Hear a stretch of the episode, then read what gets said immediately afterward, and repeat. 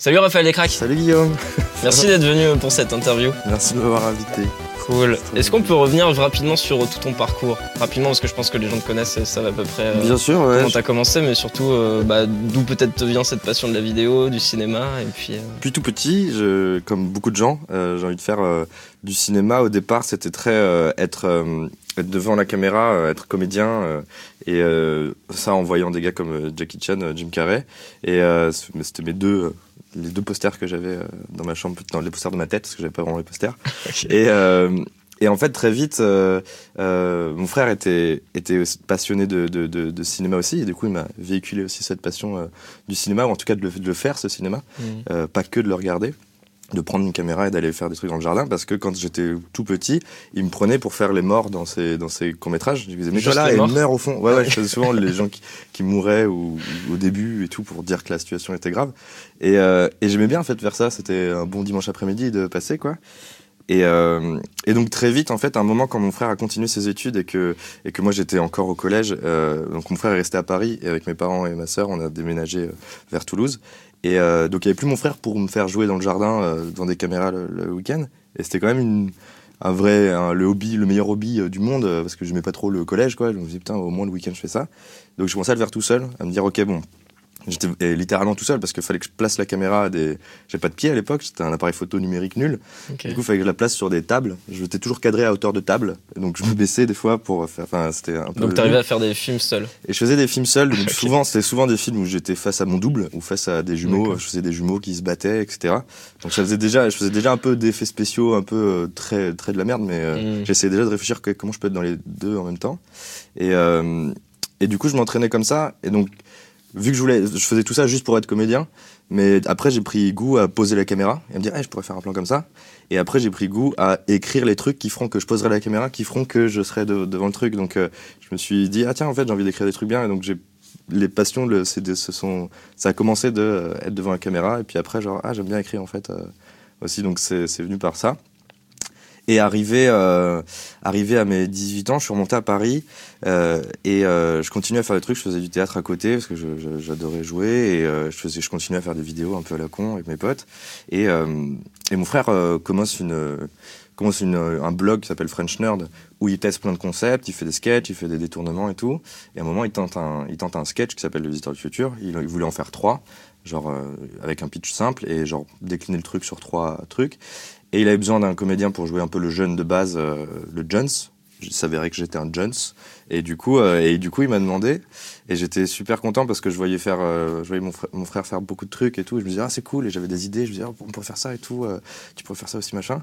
Et là, il m'impliquait vraiment dans le truc. Du coup, ça m'a bien euh, motivé et appris. C'était la meilleure école de comédie parce que j'étais, j'étais très. euh, je faisais du théâtre à côté, mais j'avais jamais joué devant une caméra. Et, Mhm. Donc la meilleure façon d'a- d'apprendre, c'était de, jouer, de voir que qu'est-ce qui est nul, qu'est-ce qui est bien, pour que au tournage d'après, se dire ok, je vais pas faire les trucs nuls que j'ai fait la dernière fois, je vais faire les trucs bien. Et, et après ça, bah, du coup, je me suis remis à, faire des vidéos d'un peu de mon côté, un peu pendant le Visiteur du Futur, à me dire, euh, sur ma chaîne YouTube, j'ai envie de faire aussi des, conneries, je des sketchs et tout, et, et vu qu'on m'appelle pas euh, pour, euh, pour dire, hé toi, euh, viens. Euh, Apparemment, dans ta tête, tu dis que t'es t'as- t'es talentueux, du coup, euh, c'est que ça doit être vrai. Je dis, ben non, mais les gens, ils sont pas dans ma tête, donc il faut que je les fasse, ces trucs-là, pour, euh, pour montrer si ça plaît ou pas, ou pour me tester aussi. Et du coup, j'ai fait mes vidéos de mon côté, et tout a commencé un peu là, quoi. Et qu'est-ce qui a fait que t'as été contacté après par Golden Moustache pour... euh, Euh, Est-ce que c'est ta vidéo sur les métros? C'est-à-dire quand tu as commencé à faire tes vidéos toi-même finalement euh, sur ton YouTube? C'est ça, ouais, ouais. Ouais. En fait, je me suis dit, euh, euh, on- enfin, j'ai testé plein de concepts sur mon, mon YouTube, euh, des trucs un peu, un peu plus nuls, certains nuls, certains que j'aime bien, etc. Et à un moment, je me suis dit, ouais, je voulais faire un sketch euh, fausse bande-annonce sur euh, les métros de, de Paris, euh, version super-héros. Et ça, sans faire exprès, je moi, pour moi, c'était un truc, euh, la blague, je l'aimais bien. Genre, et si les métros, c'était Mmh, c'était des super-héros. Et sans faire exprès, ça fait une sorte d'actu. Enfin, les, les, euh, le, le, le monde.fr en a parlé, tu vois. Et donc, ça m'a fait, là, c'est la première fois que en, en deux, trois jours, c'est passé de, de zéro vue à 300 000 vues. Et euh, du coup, je fais, oh, bizarre, 300 000 personnes, c'est très intimidant. Et, euh, et en effet, ça a servi de base à ce que quand la chaîne Golden Moustache s'est montée, donc c'était une, sorte- une petite boîte qui se montait, et, euh, avec à la tête Adrien Labastire et en directeur artistique Vladimir Rodionov. Et donc Vladimir Rodionov cherchait des, des talents. Mhm. Et, euh, et du coup, ils ont, ils ont cherché un peu à droite à gauche. Et grâce à cette vidéo, ça faisait un peu mon mini CV de je peux faire des sketchs euh, un peu débiles et dans, dans cette veine-là. Donc ils ont dit ah, viens, viens écrire avec nous. Et donc ça a commencé comme ça. quoi. Donc c'est eux qui t'ont repéré, c'est pas toi qui les Ouais. as contactés. Ouais. Non, non, c'est eux qui. euh, en fait, Vladimir Rodionov connaissait mon frère, avait demandé à mon frère s'il était dispo, mais à l'époque, il était sur le Golden Show ou le visiteur, en- donc il n'était pas dispo. Et du coup, il a dit euh, il y, a- il y a mon frère, il fait des trucs aussi. Et, et Vladimir avait vu, il dit ok, ok, cool. Donc ça servait un peu de carte de visite, ce sketch en 2.30. Ouais. Ça montrait un peu, genre, euh, ah, ça peut Il y a de l'écriture, du jeu, c'est débile. C'est euh, réalisé de façon amateur, mais, euh, mais ça suffit assez pour faire la blague et pour comprendre et tout. Donc, euh. Donc ouais, c'est via ça que j'ai été repéré, quoi. Ok. Et donc là-bas, t'as rencontré euh, Julien Josselin, Vincent Tirel. Ouais, on était, on était une dizaine à l'époque, il y avait même Slim dans le, dans le cercle de- d'auteurs euh, Mm. de- qui postulant, entre guillemets, même si c'était pas du tout un truc de, de candidature ou quoi que ce soit. Et on commençait à réfléchir à des sketchs, et au fur et à mesure, vu que c'était des trucs qu'on n'était pas payé pour être dans cette salle euh, avec manger des gâteaux et dire des blagues, au bout d'un moment, ceux qui avaient un vrai travail allaient à leur travail. Et euh, nous, on n'avait pas de travail. Et du coup, en fait, euh, et sont restés euh, Vincent Tirel, Julien Josselin, Flaubert et moi. On était là, genre bonjour, on- n'a pas de travail et on a envie de faire ça parce qu'on aime bien Collège d'humour, Funny or Die. On, a envie, on rêve du métier où, où tous les jours on va au bureau en se disant quelle blague je pourrais créer euh, demain et tout. Mm. Et, et du coup, on est resté parce que Golden Moustache avait plein d'autres groupuscules. À l'époque, il y avait les Hernadettes, euh, il y avait euh, euh, l'histoire racontée par les chaussettes. On s'est dit, ah, on n'a pas envie d'être les auteurs moustaches. On se dit, ça va être un peu confus. Donc, Mm. donc on, soyons, créons notre propre groupe. Comme ça, on, on a, on a affaire qu'à nous-mêmes. Et on n'a pas à entacher l'identité de la chaîne si jamais on fait un, un sketch qui qui va pas à la chaîne en disant Golden Moustache a fait ça, regardez, Mm. on prend les responsabilités de nos trucs.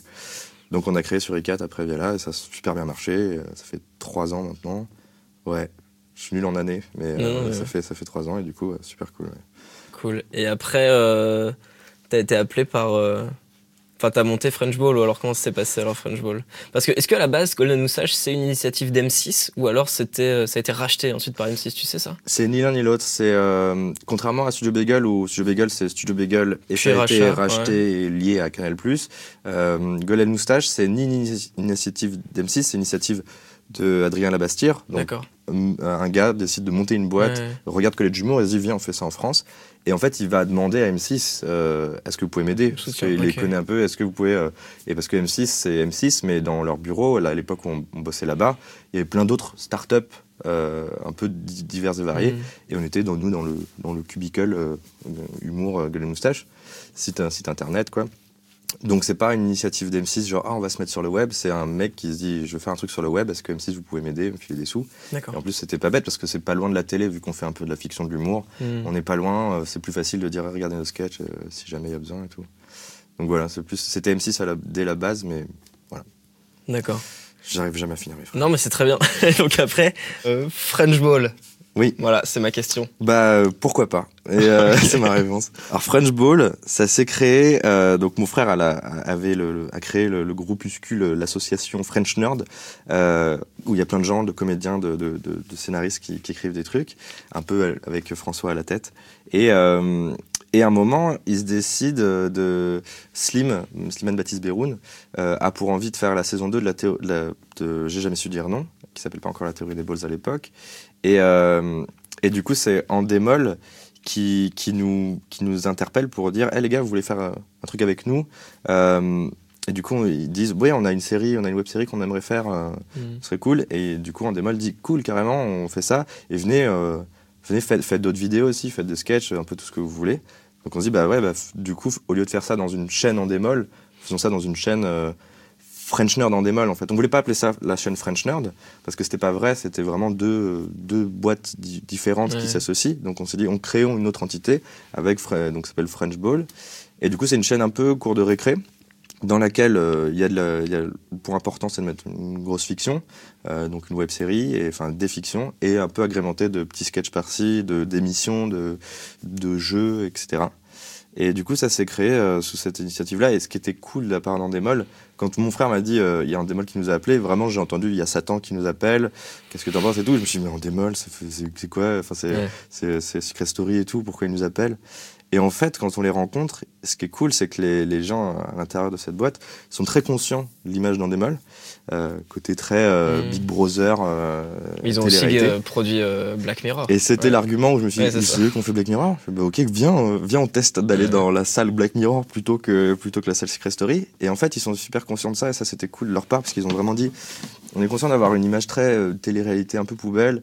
Euh, et du coup, euh, du coup, là, dans le côté digital, on a envie de, d'aider aussi, de, de faire d'autres projets. Et, euh, et si, donc, en fait, ce qui est cool, c'est qu'ils sont venus nous chercher pour nous, en fait. Genre, euh, venez, soyez vous chez nous.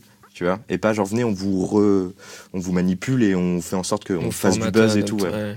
Donc ils ont dit, en fait, en gros, c'était vraiment carte blanche, quoi. Faites ce que vous voulez, s'il vous plaît. c'est cool si on peut. on- ouais, voilà, c'est ça. on a fait bah cool et du coup on a fait ce qu'on vraiment on voulait quoi. Ouais. On a été censuré en aucun cas euh, pendant toute l'année 1 et là on part sur une année 2 euh, et pareil c'est cool, c'est cool. Génial. Donc, euh, Et euh, t'es vachement multicasquette, un peu comme tous les mecs du web. Mm. Et tu dis donc que t'as fait du théâtre. Mm. Mais à part ça, est-ce que t'as appris Comment t'as appris? Est-ce que t'as appris beaucoup par toi-même ou euh, Sur l'audiovisuel, tu veux dire? Ouais, même sur le jeu de comédien, sur, Bah, sur la réalisation, sur l'écriture, parce que Bah en fait, ouais, c'est ça euh, j'ai appris à différents endroits à chaque fois. Le- la, la- la comédie, j'ai appris parce que je faisais du théâtre en activité extrascolaire depuis euh, tout petit, depuis le collège. Donc c'était un peu. euh, j'ai appris au fur et à mesure des trucs. Et Mhm. quand je suis sorti du lycée, j'ai fait un conservatoire euh, d'art dramatique euh, dans le 5e arrondissement de Paris. Donc ça m'a appris à être comédien, tu vois, à, genre à me prendre au sérieux en tant que comédien et tout. Et ça m'a appris plein de, plein de petits tips et de petits trucs cool. Et niveau audiovisuel, en effet, je me suis formé en faisant des trucs dans le jardin, euh, en train des trucs avec les Lego, euh, etc. Mais après, quand je suis sorti du lycée, enfin dès le lycée, je savais que je voulais faire une terminale S pour avoir un dossier scientifique, alors que je sais pas forcément mon inspiration, mais pour pouvoir rentrer en BTS audiovisuel. Et c'est le BTS audiovisuel. euh, moi, j'ai pris option, alors ça s'appelle technique d'ingénierie et exploitation des équipements. En gros, c'est option exploitation. Mais ça, Ok. ça en fait, ça, c'est pour, euh, c'est pour faire des, des techniciens de télé sou- souvent. En fait, tu travailles souvent en télé quand tu sors de ce BTS. Mais ce qui est cool dans cette formation, c'est que tu apprends tous les rudiments du son et de l'image. Alors que quand tu vas en image, tu fais que de l'image. Enfin, les, les gars en image, euh, nos potes en image, ils étaient genre, putain, on, on fait pas de son quoi. Les Ouais. gars en son, tu ils disaient, voulais un truc de- plus généraliste. moi, je voulais euh, plus ouais. généraliste, moins, moins approfondi, tu vois. Mais à la fois, je me disais, ah, ok, comme ça, au moins, je, je sais un peu tout, je, je peux euh, manipuler une caméra et tout. Et donc, ça m'a vraiment appris. En fait, le BTS m'a servi, ouais. beaucoup de trucs. Mais en fait, je m'aperçois que le BTS et ce genre de formation, c'est juste que ça te donne confiance en toi, en fait. Quand t'en sors, tu dis pas, yes, j'ai le papier, je vais le montrer à tout le monde. Et tout le monde va dire, putain, t'as un réel et tout. Mhm. C'est genre juste, non, tu t'en sors en disant, au moins je l'ai fait. Donc, je- tu te prends un tout petit peu plus au sérieux dans le sens où, genre, ok, au moins sur un tournage, je me sentirais pas tout nul, Ouais. genre, je sais pas comment ça marche. Ouais. Et euh, donc, en fait, ça m'a plus. Quand les gens me disent, je dois faire quelle formation pour être réalisateur, je fais un peu ce que tu veux. Je te conseille celle-là parce qu'elle est courte, Mhm. mais elle va au final t'apporter juste le fait, genre, yes, je l'ai fait, donc je peux croire en moi, etc. Euh, et en fait, euh, maintenant, grâce à Internet et tous les tutos qu'il y a sur Internet, euh, Andrew Kramer, de toi qui apprends énormément aussi de tips Mm. aux gens, tu peux, tu peux te former tout seul. En fait, tu t'aperçois que la meilleure façon de se former, c'est de se renseigner un peu partout, donc sur Internet, mais aussi de le faire. Et c'est, j'ai plus appris en le faisant euh, pendant le BTS. Tous les week-ends, je faisais des petits trucs euh, et euh, je faisais le visiteur, etc. Donc être sur un plateau de Mm. tournage. Et, et que, que au BTS. Enfin, au BTS, j'ai appris beaucoup de trucs, mais les deux, c'est bien. Et donc sur l'écriture, comment t'as appris? Parce que je me dis au BTS, on parle pas de ça. C'est ça, en fait, c'est un peu ma, ma plus grande frustration sur euh, le monde de la formation audiovisuelle en ce moment, c'est qu'on n'apprend pas à écrire euh, et on, on se penche pas trop sur ça, nous en France en tout cas. Et, euh, et en fait, bah, moi j'ai appris tout seul, j'ai appris en, en regardant des trucs et en me disant ah là, il faudrait que ce soit plus ça, etc. Et j'ai appris en faisant en fait. J'ai écrit des premiers trucs qui étaient bien nuls. Quand tu les, après, quand tu les montes et que tu les regardes, tu fais oh c'est bien nul. La prochaine fois, j'écrirai pas ça. Et donc c'est plus, euh, c'était un peu plus au feeling, mais surtout en, en me renseignant de moi-même là pour le coup. C'était pas des formations auxquelles j'allais. C'est euh, des bouquins euh, de scénario. Qui, le, celui de mon bouquin de chevet, ma bible vraiment, il s'appelle Save the Cat, d'un mec qui s'appelle Blake Snyder. Donc c'est comme Zack Snyder, mais c'est il s'appelle Blake. Et il est trop bien ce bouquin. C'est mon frère qui me l'a offert parce que contrairement à des bouquins comme euh, euh, Story de Robert McKee qui sont très Ouais. empiriques, très, tu sens que c'est une académie, genre putain faut écrire Mhm. et tout, euh, faut avoir une club comme ça, une machine à écrire, ça, ça a l'air chiant. Là ce mec-là il te parle juste, il te dit pas genre, je vous app- je lui dis pas je vous apprends à écrire des chefs-d'œuvre, il dit je vous apprends à écrire des trucs qui marchent. Voilà ce qui marche. J'ai étudié tous les films qui marchent. Voilà à peu près, non pas la recette, genre appliquer ça au mot, mais genre des principes, à vous de les breaker ou pas. Et surtout, le bouquin est super lisible. euh, T'as pas l'impression de lire un cours, t'as l'impression vraiment de le mec qui est super drôle. Donc t'as l'impression de lire un mec qui, tra- qui dit des blagues une et tout. histoire et qui t'apprend des choses. Ouais, et il est super euh, ludique en fait. Il y a des gros titres, il y a des machins, il y a des petits, petits schémas, machin, mais pas chiant, tu vois. Ok. Donc ça, c'était vraiment mon bouquin qui m'a vraiment pris une grosse claque dans la gueule quand euh, je l'ai lu plusieurs fois. Je, le- je conseille de le lire en anglais parce qu'il est très facile à lire en anglais. C'est pas, c'est vraiment pas empirique, quoi. C'est vraiment genre, euh, en fait, il le est mal mec, traduit en c'est, français. il est traduit en français, mais il y a Ouais. vraiment des traductions bien nulles. Et Ouais. Dedans, j'ai Valentin Vincent, il, il a lu la version française. Euh, ils traduisent. euh, Il y a un moment, il cite Saturday Night Live. euh, par la fièvre du enfin ils traduisent euh, donc Saturday Night Live les comédiens quoi enfin Mhm. le, le- le sketch show ils le traduisent par la fièvre du samedi soir tu vois ils auraient eu comme la fièvre et donc ça n'a- le, le, Ouais. ça n'a- le paragraphe n'a plus aucun sens donc la traduction est bien nulle à chier, euh, sur certains trucs. Et les termes en fait dans ce bouquin euh, parlent vachement en anglais en fait, des, des, des termes euh, qu'il lui il utilise pour dire à ce moment-là du film, c'est le chapitre All is lost, tu vois. Ouais. Donc All is lost, ça tu as trois mots assez simples et tu dis ok ça c'est le moment où tout est Mm. perdu machin. Et ça sonne un peu plus nul en français. Et Ouais, euh, Le sens est toujours là quand même. Tout est de- perdu. oui, oui, oui, c'est vrai. Le sens, c'est un- c'est pas le meilleur exemple. Mais je, je- je le conseille en anglais aussi parce qu'il est drôle en fait. Et en fait, c'est juste pour pas refroidir les gens. Genre, ah, c'est en anglais, Ouais. ça va être dur. C'est, euh, il écrit comme il parle en fait. T'as l'impression que c'est un mec qui parle. Donc, ça reste du- de l'anglais super facile. Ouais, mais c'est comme le guide du scénariste, tu l'as sûrement lu aussi, The Mm. Writer's Journey. De, Oui, oui, oui. ouais.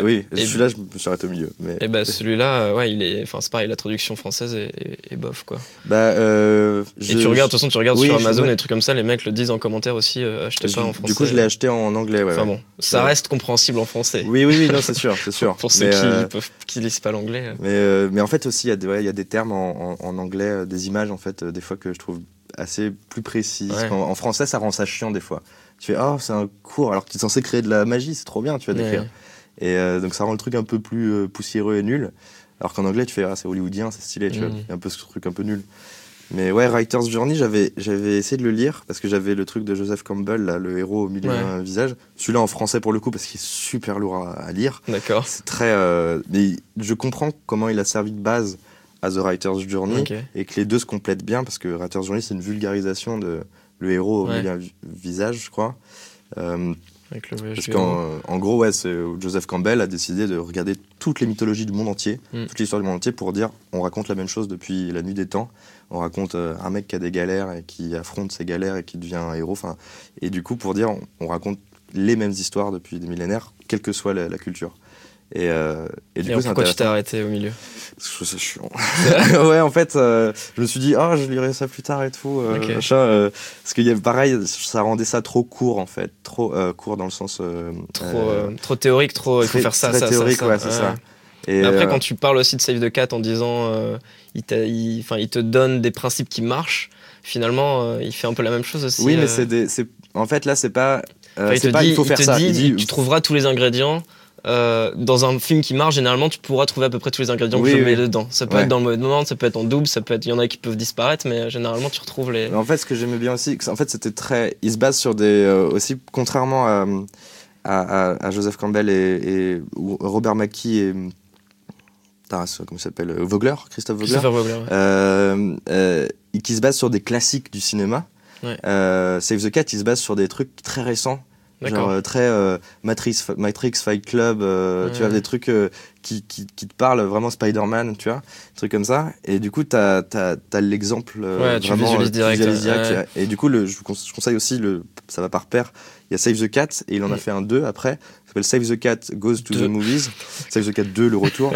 et en gros, là, c'est juste, il, a, il fait un, juste un bouquin où, dans ses principes, il analyse tous les films, plein de films, donc beaucoup, beaucoup qu'on connaît, et, euh, et il les, les déstructure, enfin, il les, il les, il les analyse, euh, genre, ça c'est ce que j'avais dit, regardez comment ça commence, là il se passe ça, là il se passe ça, et ça te permet de voir que la technique qu'il essaye d'en- d'en- d'enseigner est euh, quand même euh, assez, euh, revient souvent, et, euh, et ça, ça permet d'écrire des, des Ok. trucs cool. Et alors, comment tu fais quand tu veux te lancer dans l'écriture d'un sketch ou d'un cours ou même d'un long? Euh, Le long, on en parlera peut-être plus après. Mais euh, comment, comment ça se passe? Est-ce que justement tu te bloques très vite avec la structure ou tu essaies de te dire, ok, la structure, j'oublie pour le moment et je balance mes idées? C'est Euh, quoi ta technique? Euh, alors j'ai pas de technique euh, de recette toute faite ou quoi Ouais. que ce soit. Je suis très branché structure. Je, je trouve ça super important et, une- et ça se retrouve partout en fait. Du coup, euh, dans une blague, il y a une structure. Dans une blague, tu as une promesse. Et t'as une chute, tu vois. Mm. T'as une promesse, un peu de blabla, une chute. Donc, euh, dans un film ou un court métrage ou un sketch même, il faut que ce soit pareil en fait. Et, euh, donc, très vite. euh, mais en fait, ça, je l'ai appris en le faisant parce que, tu vois, genre, on a fait le sketch le jour où la Terre s'ébranla et un peu. Là, du coup, c'était un peu intuitif, tu vois. Et en Ouais. fait, en le regardant, je me suis dit, ah, mais il marche parce que la promesse, elle est là. Euh, on, on- on le développe et après on le conclut. Et en fait, je me suis aperçu que dans tous les sketchs qu'on a fait sur E4, on a appliqué ce truc-là. C'est tu vois un truc comme Movies versus Life. La promesse, c'est genre regardez, on va comparer des films et la vie. Ouais. Euh, on le, et c'est euh, Van, euh, enfin euh, proposition de Van. Donc qu'est-ce qui se passe dans un film et t'anticipes genre ah dans, dans la dans la réalité ça va être nul, tu vois. Et du coup, il faut- pour moi, je suis super attaché à la structure. Donc quand j'ai une idée un peu de, de pitch ou de- de- de- d'histoire un peu euh, à raconter, euh, très vite, euh, elle, elle, je vois la structure un peu avec des cases blanches. Et je me dis, ok, quoi va où en fait, tu vois. Et, euh, et donc, euh, donc, donc j'ai pas de recette. Je sais que je suis en train d'écrire un truc, donc je me base sur ça parce que là, je suis en grosse galère sur ce truc-là. mais, euh, mais à la fois, c'est. c'est quand, quand, quand, Parce que c'est un bon outil, mais ça peut être aussi un piège, euh, la structure. En fait, Qu'est-ce que penses bah, vu que moi je, suis en- je m'estime en apprentissage, Ouais. tu vois, je m'estime pas genre ça y est, je suis arrivé, donc je fais ce que je veux, je suis un artiste, tu vois. Ouais. Non, j'essaie toujours d'apprendre, tu vois. Ouais. Et euh, du coup, je me dis, là pour l'instant, moi ce qui me plaît, c'est d'apprendre avec ces carcans-là. Tu vois, genre, ah, il faut que je remplisse cette case et je remplisse cette case, etc. Parce que ça me permet de, de- de mieux apprendre pour qu'un jour plus tard, euh, je me dise, Allez, je suis free, euh, j'écris ce que je veux et tout machin. Mais, mais moi, j'aime bien, et surtout en fait, en tant que consommateur euh, internet, quand je regarde des trucs qui sont trop longs, enfin, pas forcément, pas forcément trop long, mais c'est genre, qui sont trop, genre, on est des artistes et genre, euh, Ouais. regarde, je te fais un plan comme ça, etc. Je fais genre, arrête, pense à moi, tu vois. Pense à moi qui a une, atta- une attention de une seconde, tu vois. Dans deux secondes, j'ai envie de, de regarder une meuf avec des gros seins. Donc, euh, donc genre, enfin, mon regard, il va sur le spam, tu vois, donc machin. Donc, je me dis, je pense au spectateur parce que je suis un spectateur un peu chiant. Ouais. Et euh, du coup, je me dis, la structure, ça m'aide à, tu vois, genre, je- j'ai un petit principe. Ça, c'est plus un, c'est un principe d'écriture, mais c'est aussi un, un principe de montage. Enfin, je l'ai trouvé au montage.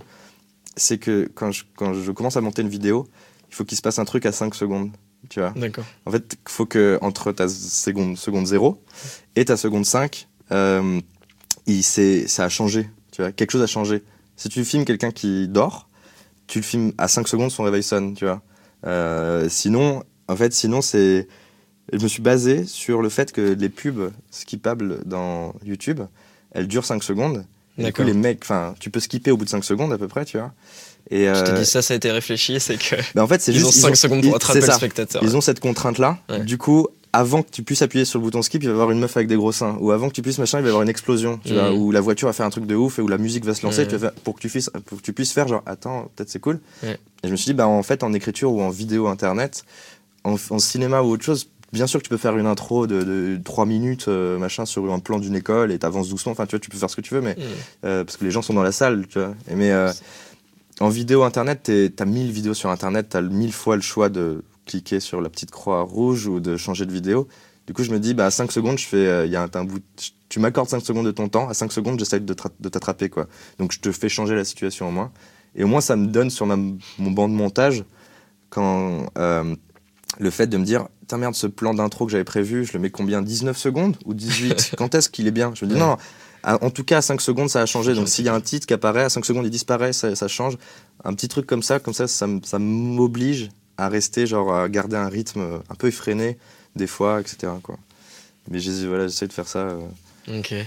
Parce que quand on voit ton le fantôme de merde, Mhm. tu l'as écrit seul ou t'étais euh, non à chaque- ouais, est-ce que ça c'est une question aussi. Est-ce que Ouais. tu arrives à écrire seul ou c'est beaucoup plus simple pour toi d'écrire à plusieurs Euh, J'adore écrire à plusieurs, euh, dans le sens où ça fait des projets beaucoup plus fournis et beaucoup plus denses. Le fantôme de merde, on l'a écrit à 4.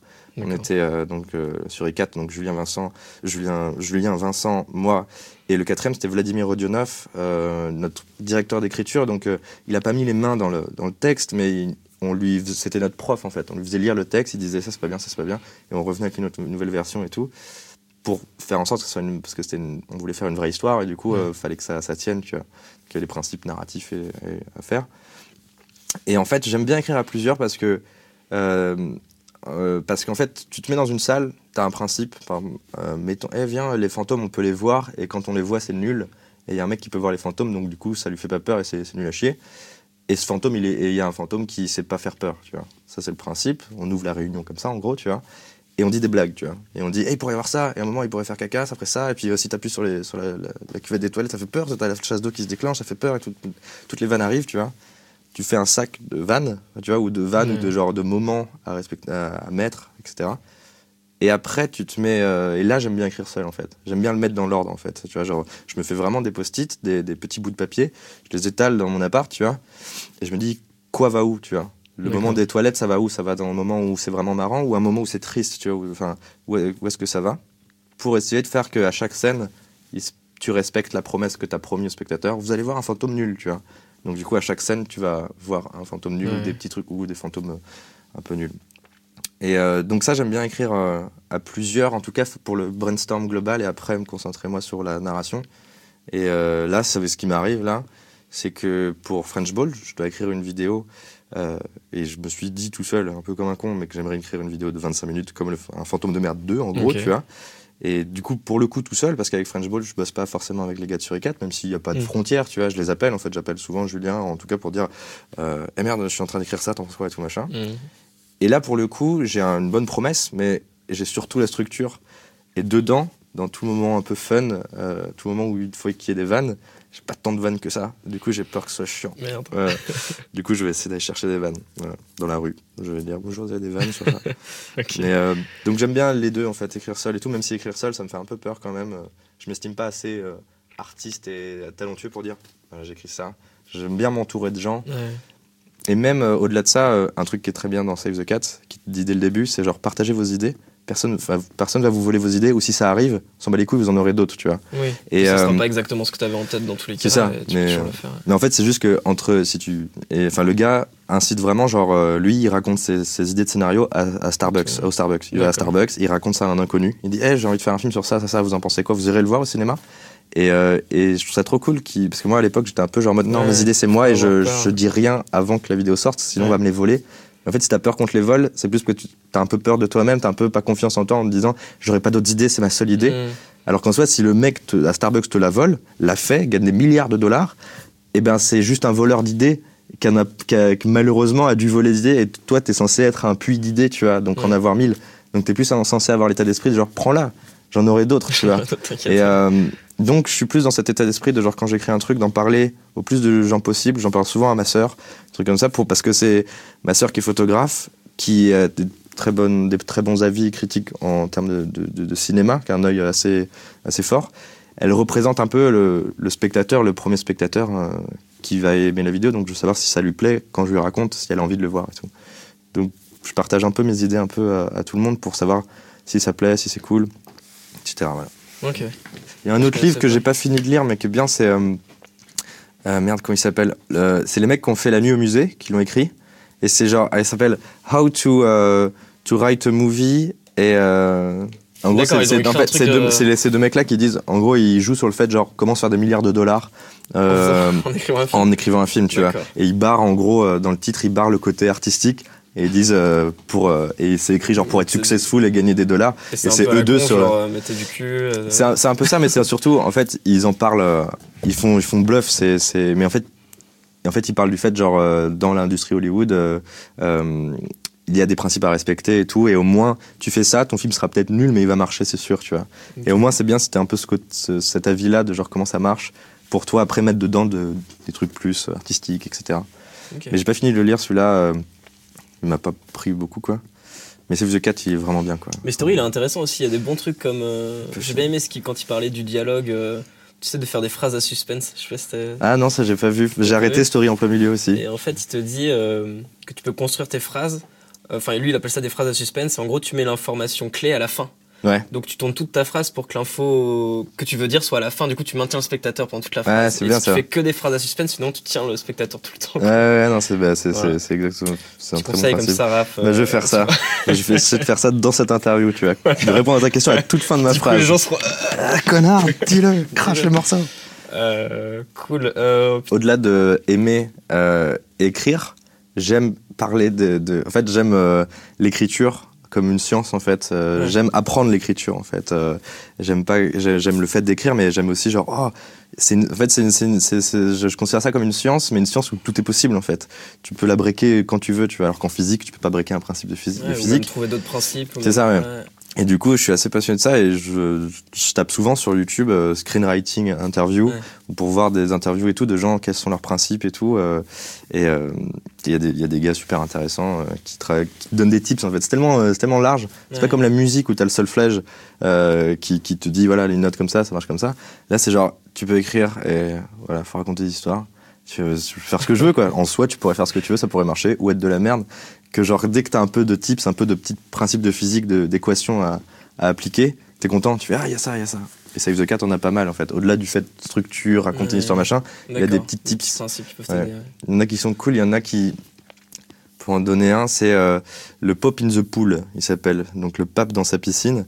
Euh, c'est en gros un principe, c'est un petit tips de comment tu fais toute l'exposition chiante de ton film ou de ton truc sans que ce soit chiant, genre bonjour, je t'expose tout le film. Alors tu as une mission de James Bond qui va aller, tu vas aller au Canada parce que machin, c'est chiant, tu vois.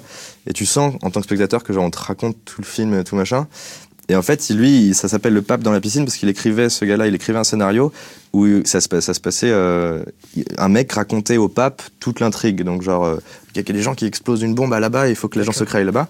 Et pour pas que ce soit chiant, ils ont mis le pape en train de nager dans sa piscine pendant qu'un autre gars lui raconte tout ça, tu vois. Et en fait, comme ça, ton, en tant que spectateur, ton attention elle est plus focalisée que tu es en train de voir le pape nager dans sa piscine, genre putain, il nage dans sa piscine, et tu te bouffes toute l'info à l'oral sans t'en rendre compte en fait. Et euh, Austin Powers l'a super bien fait aussi parce qu'ils ont appelé un personnage Basile Exposition donc qui donne toutes les ils, ils, en jouent en fait. Bonjour je suis personnage chiant. Il faut que tu ailles faire ça parce que sinon il y a ça ça. Au revoir. Et tu vois et ils font ça aussi trop bien dans Austin Powers parce que quand Basile l'exposition parle c'est souvent les scènes où Austin Powers est tout nu. Et euh, tu sais devant lui au premier plan il y a une saucisse qui fait sa bite etc donc en tant que spectateur tu vois des vannes avec lui qui qui, qui, est tout nu et tout mais tu te bouffes tout le plot euh, chiant euh, en, en, même temps. Donc ça c'est un des petits principes qui sont cool à appliquer quoi. Après tu fais J'aime bien ça. D'accord.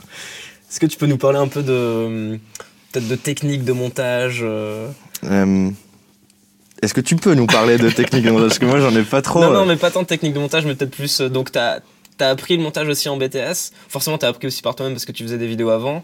Peut-être aussi avec ton frère. Je l'ai pas appris au BTS. On m'a pas, enseigné. Non, mon option, on n'enseignait pas vraiment ça. On l'a super rudimentairement. Je savais en faire, donc j'étais un peu le bon élève pour, dans, ce cours-là. Mmh mais je l'ai pas appris au BTS, je l'ai appris vraiment en faisant de mon côté, en commençant par euh, Windows Movie Maker, euh, comme, euh, comme, beaucoup d'enfants, et, et, en upgradant après avec Premiere, et en downgradant après avec Final Cut, mais j'adore Final Cut, parce que c'est vraiment un logiciel pour enfants, et j'aime beaucoup, je suis trop heureux dessus.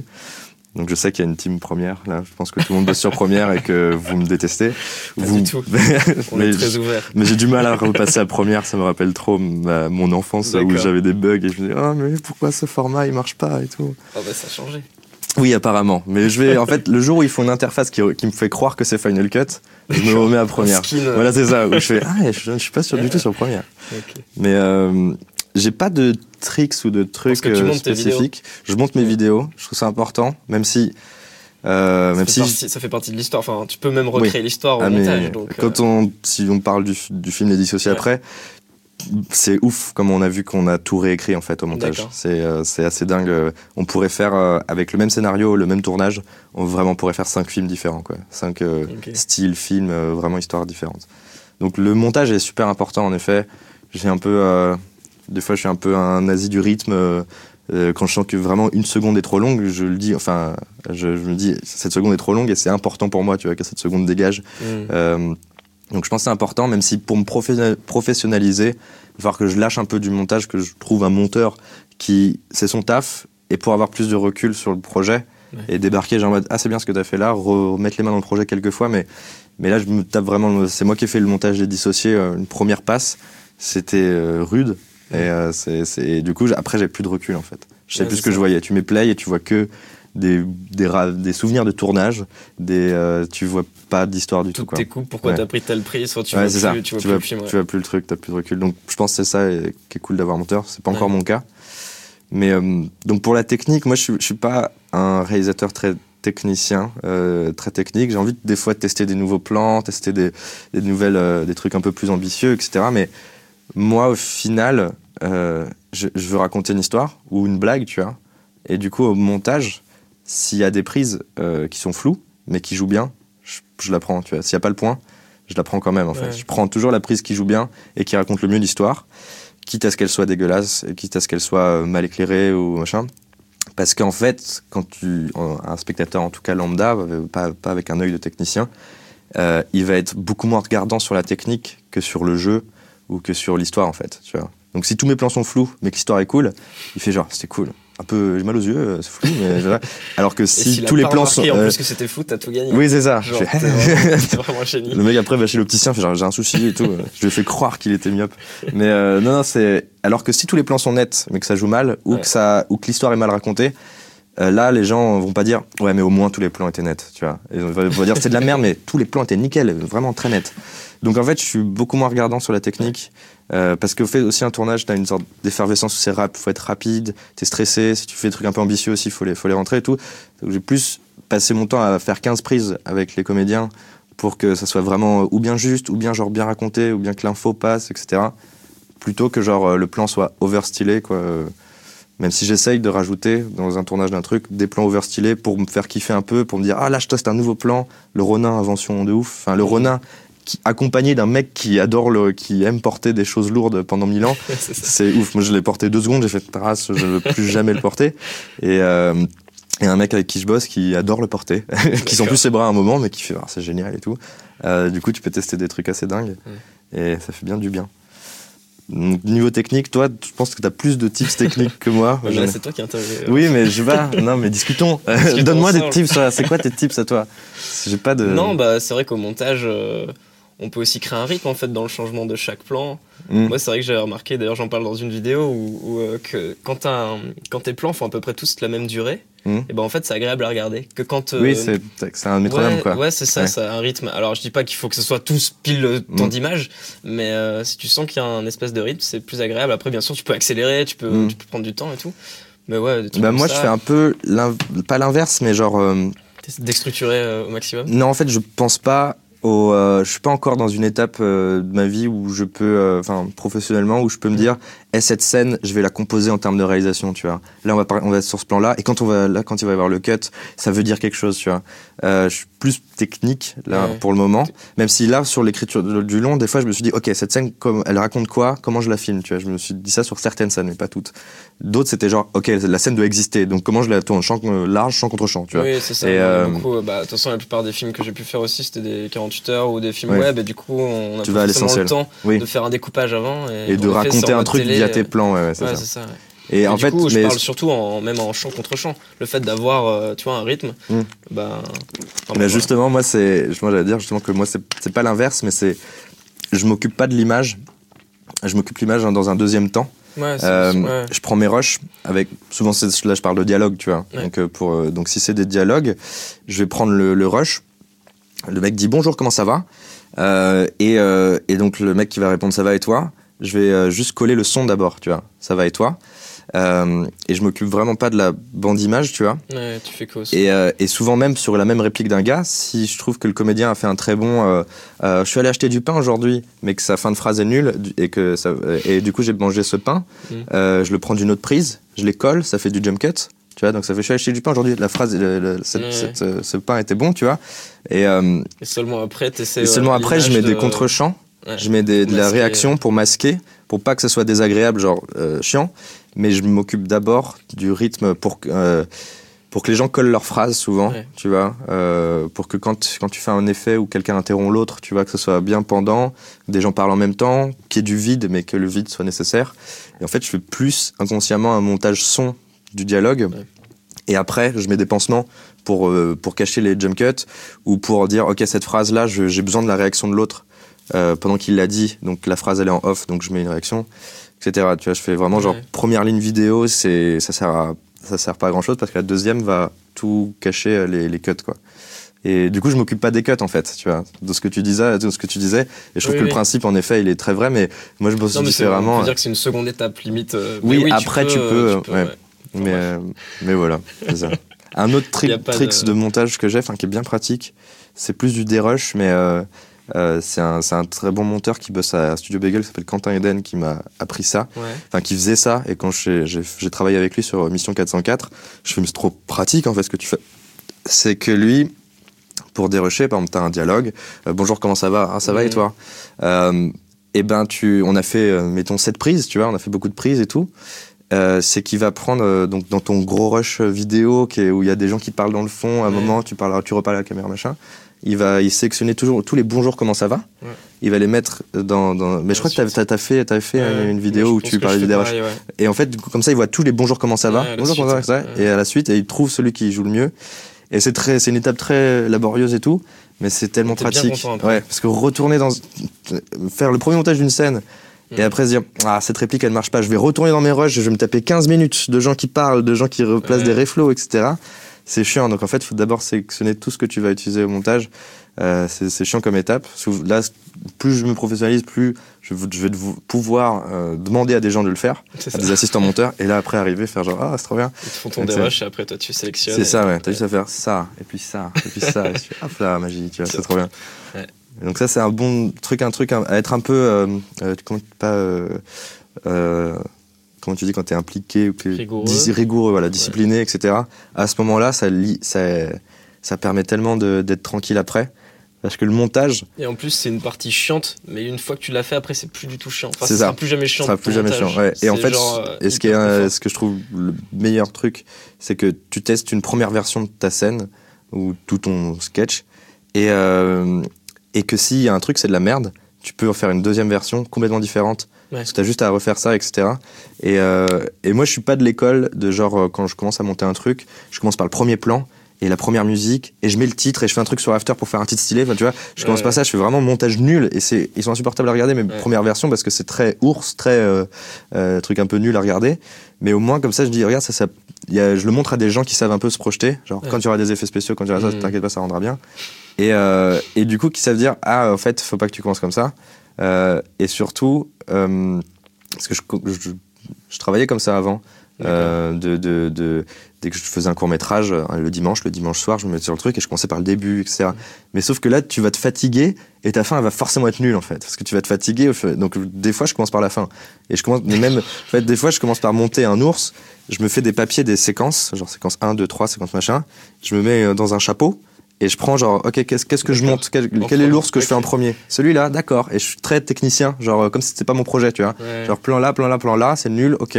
Machin. Et comme ça en fait je bosse un peu tout en même temps pour et souvent pour ne pas être fatigué en fin de course et du coup euh, bâcler la fin tu vois. C'est pour ça que des fois je commence par la fin pour me dire ok au moins elle est bien faite etc et, euh, et c'est déstructurer le truc pour le restructurer après.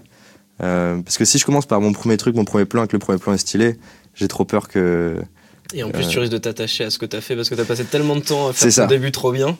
Et Ouais. en fait, après, on te dira non, mais en fait, il, il sert à rien ton début. Tu vas faire. ouais, ouais, c'est ouais, c'est Qu'est-ce ça que je fais c'est le pire J'ai ça. passé une journée entière à le faire. c'est ça Donc, Regarde le truc After Effects. Donc je fais d'abord vraiment genre ours nul de montage, euh, des fois sans musique. Euh, euh, ouais, je place tous les, toutes les bonnes prises des fois, de côte à Mm. côte, ça fait c'est pas du tout regardable.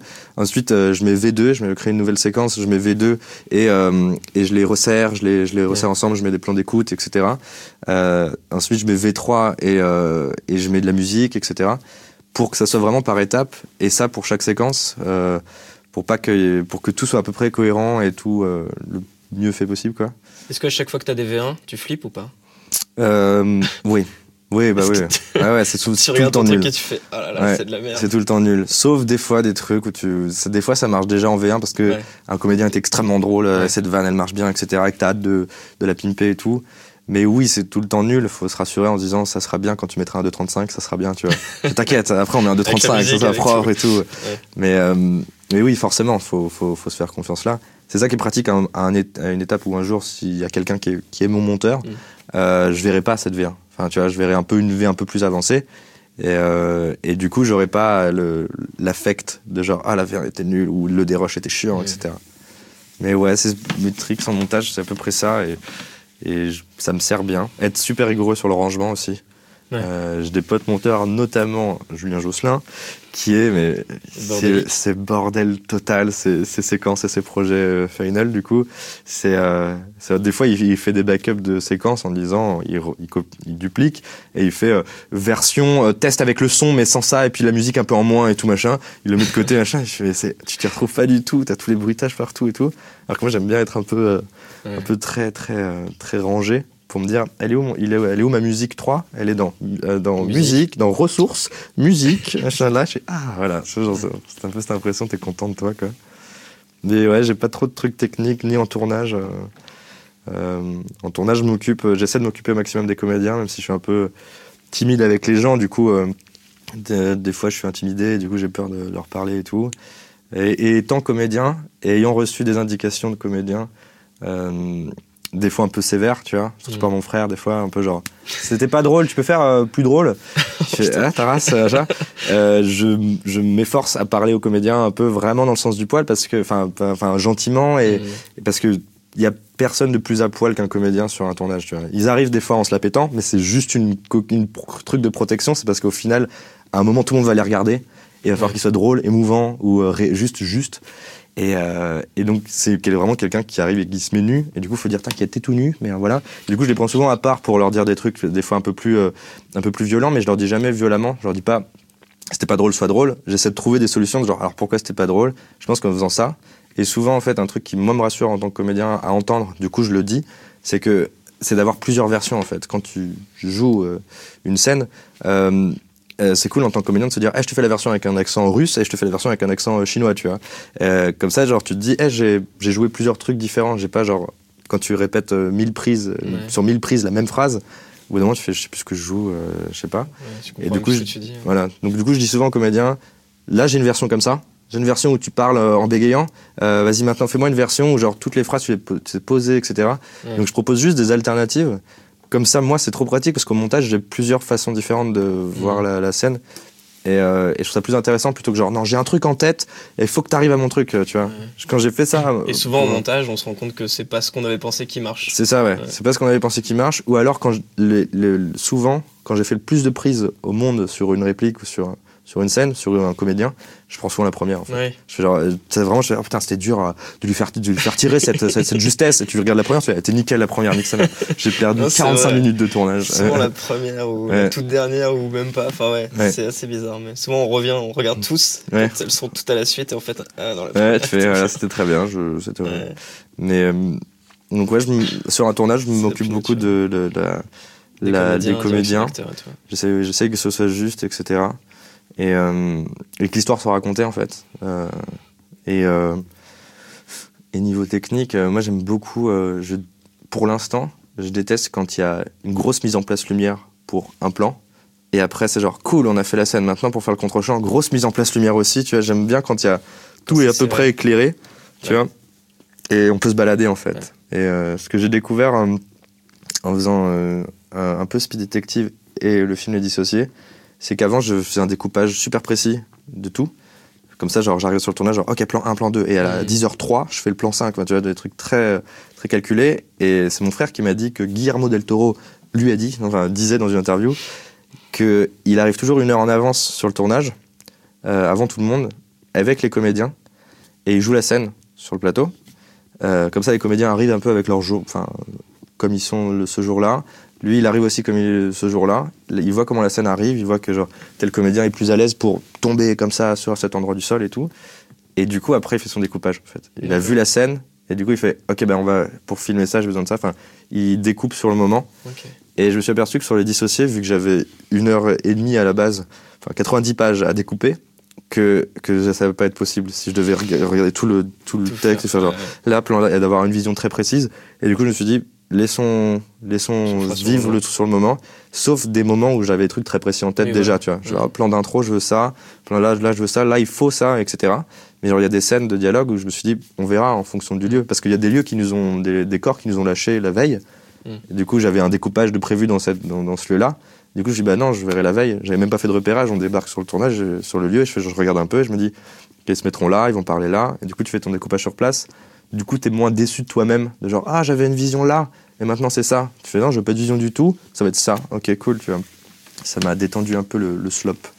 Ok. Alors Raph, est-ce qu'on peut dire que c'est ton métier, la Ma- vidéo? Oui, ouais, ouais. Et, euh, mais en fait, ouais, euh, ça, ça, ça veut pas dire. Enfin, je, je suis partisan de dire euh, quelqu'un peut se dire auteur, enfin scénariste, réalisateur, etc. C'est c'est à lui de le dire en fait, tu vois. Ouais. Faut pas attendre d'avoir son premier. C'est sûr que quand t'as ton premier bulletin de salaire où il y a marqué réalisateur, tu fais ah je suis réalisateur. Mais euh, c'est à soi-même de se le dire. Il y a personne qui va arriver et te dire euh, c'est bon t'es réalisateur. euh, T'as pas de certificat ou des trucs comme ça, voilà.